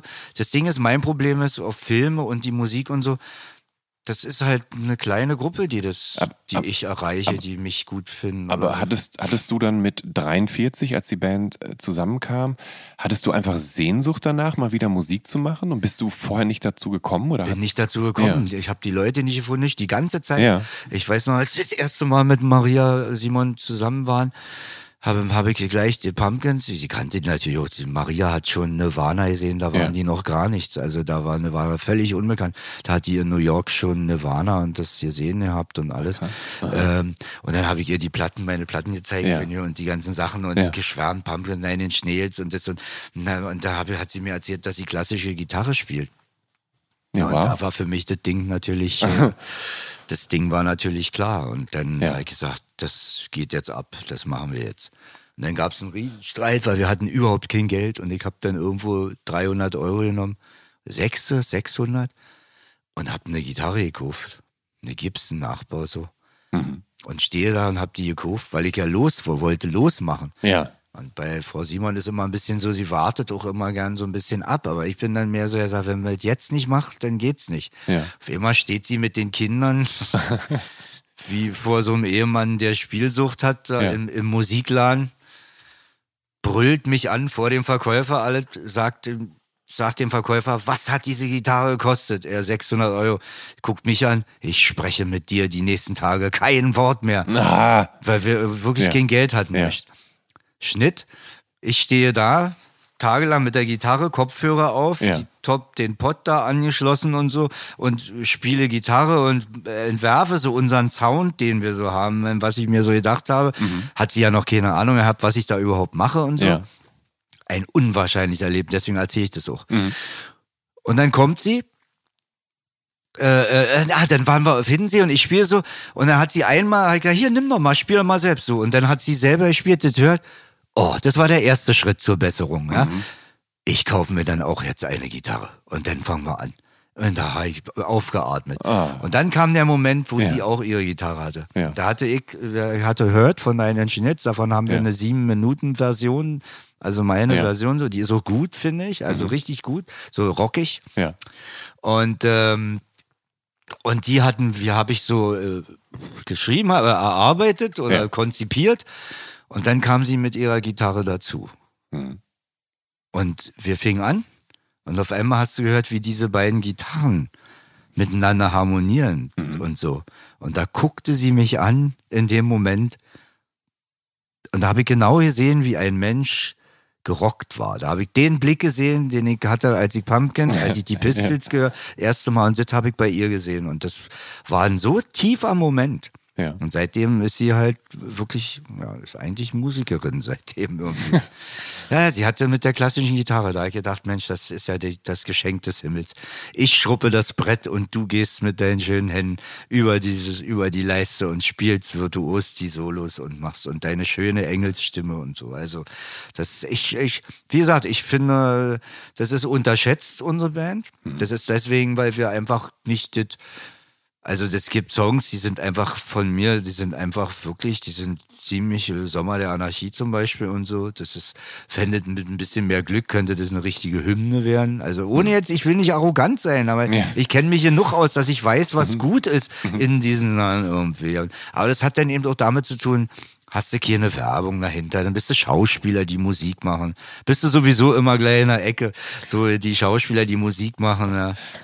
Wenn man dich in die Ecke stellen möchte, ich meine, man muss das natürlich nicht. Der Haken ist natürlich nur, dass das wahrscheinlich nicht einfach ist, Schauspieler zu sein und nebenbei professionell eine Band durchzuziehen. Ne? Also es, das ist ja entweder das, also mehr oder minder entweder das eine oder das andere, weil ja beides zeit- und kraftraubend ist. Du kannst ja nicht ausgiebig auf Tour gehen, wenn du Schauspielengagements hast und so weiter. Also Nee, das geht Ja, nicht. Und das hat ja. ja auch oft dann, aber dann haben wir eben Tour gemacht und so. Also haben wir auch, das war, war echt. Und das ist natürlich jetzt, ich meine immer, kann sich das überhaupt jemand vorstellen, der Moment äh, mit der Ehefrau zusammen so abzurocken und abzupacken. Und wir haben echt, wir haben die Seele immer gerockt. Ja. Immer. Ja, wird- Das war nicht so, wenn wir gespielt haben, dass dann irgendwie, äh, oder irgendwie, dass das schief ging. Das ist wirklich, alle Konzerte fand ich irgendwie, das war, war immer richtig cool. Also so, äh, und es macht ja auch Spaß und das soll es ja auch ein bisschen sein. Lieber Lade, vielen Dank. Ich danke dir für das Gespräch. Liebe Zuhörerinnen und Zuhörer und alle irgendwo dazwischen, wenn ihr auf dem Laufenden bleiben wollt und generell neugierig seid, wie welcher meiner Gäste beim Podcastgespräch ausgesehen hat, sollte idealerweise den Instagram-Kanal des Visions oder Mint-Magazins abonnieren oder meinen persönlichen oder alle drei auf einmal. Das schadet gewiss nicht. Bleibt gesund und hoffentlich bis zur nächsten Episode von Der Soundtrack meines Lebens. Euer Jan Schwarzkamp.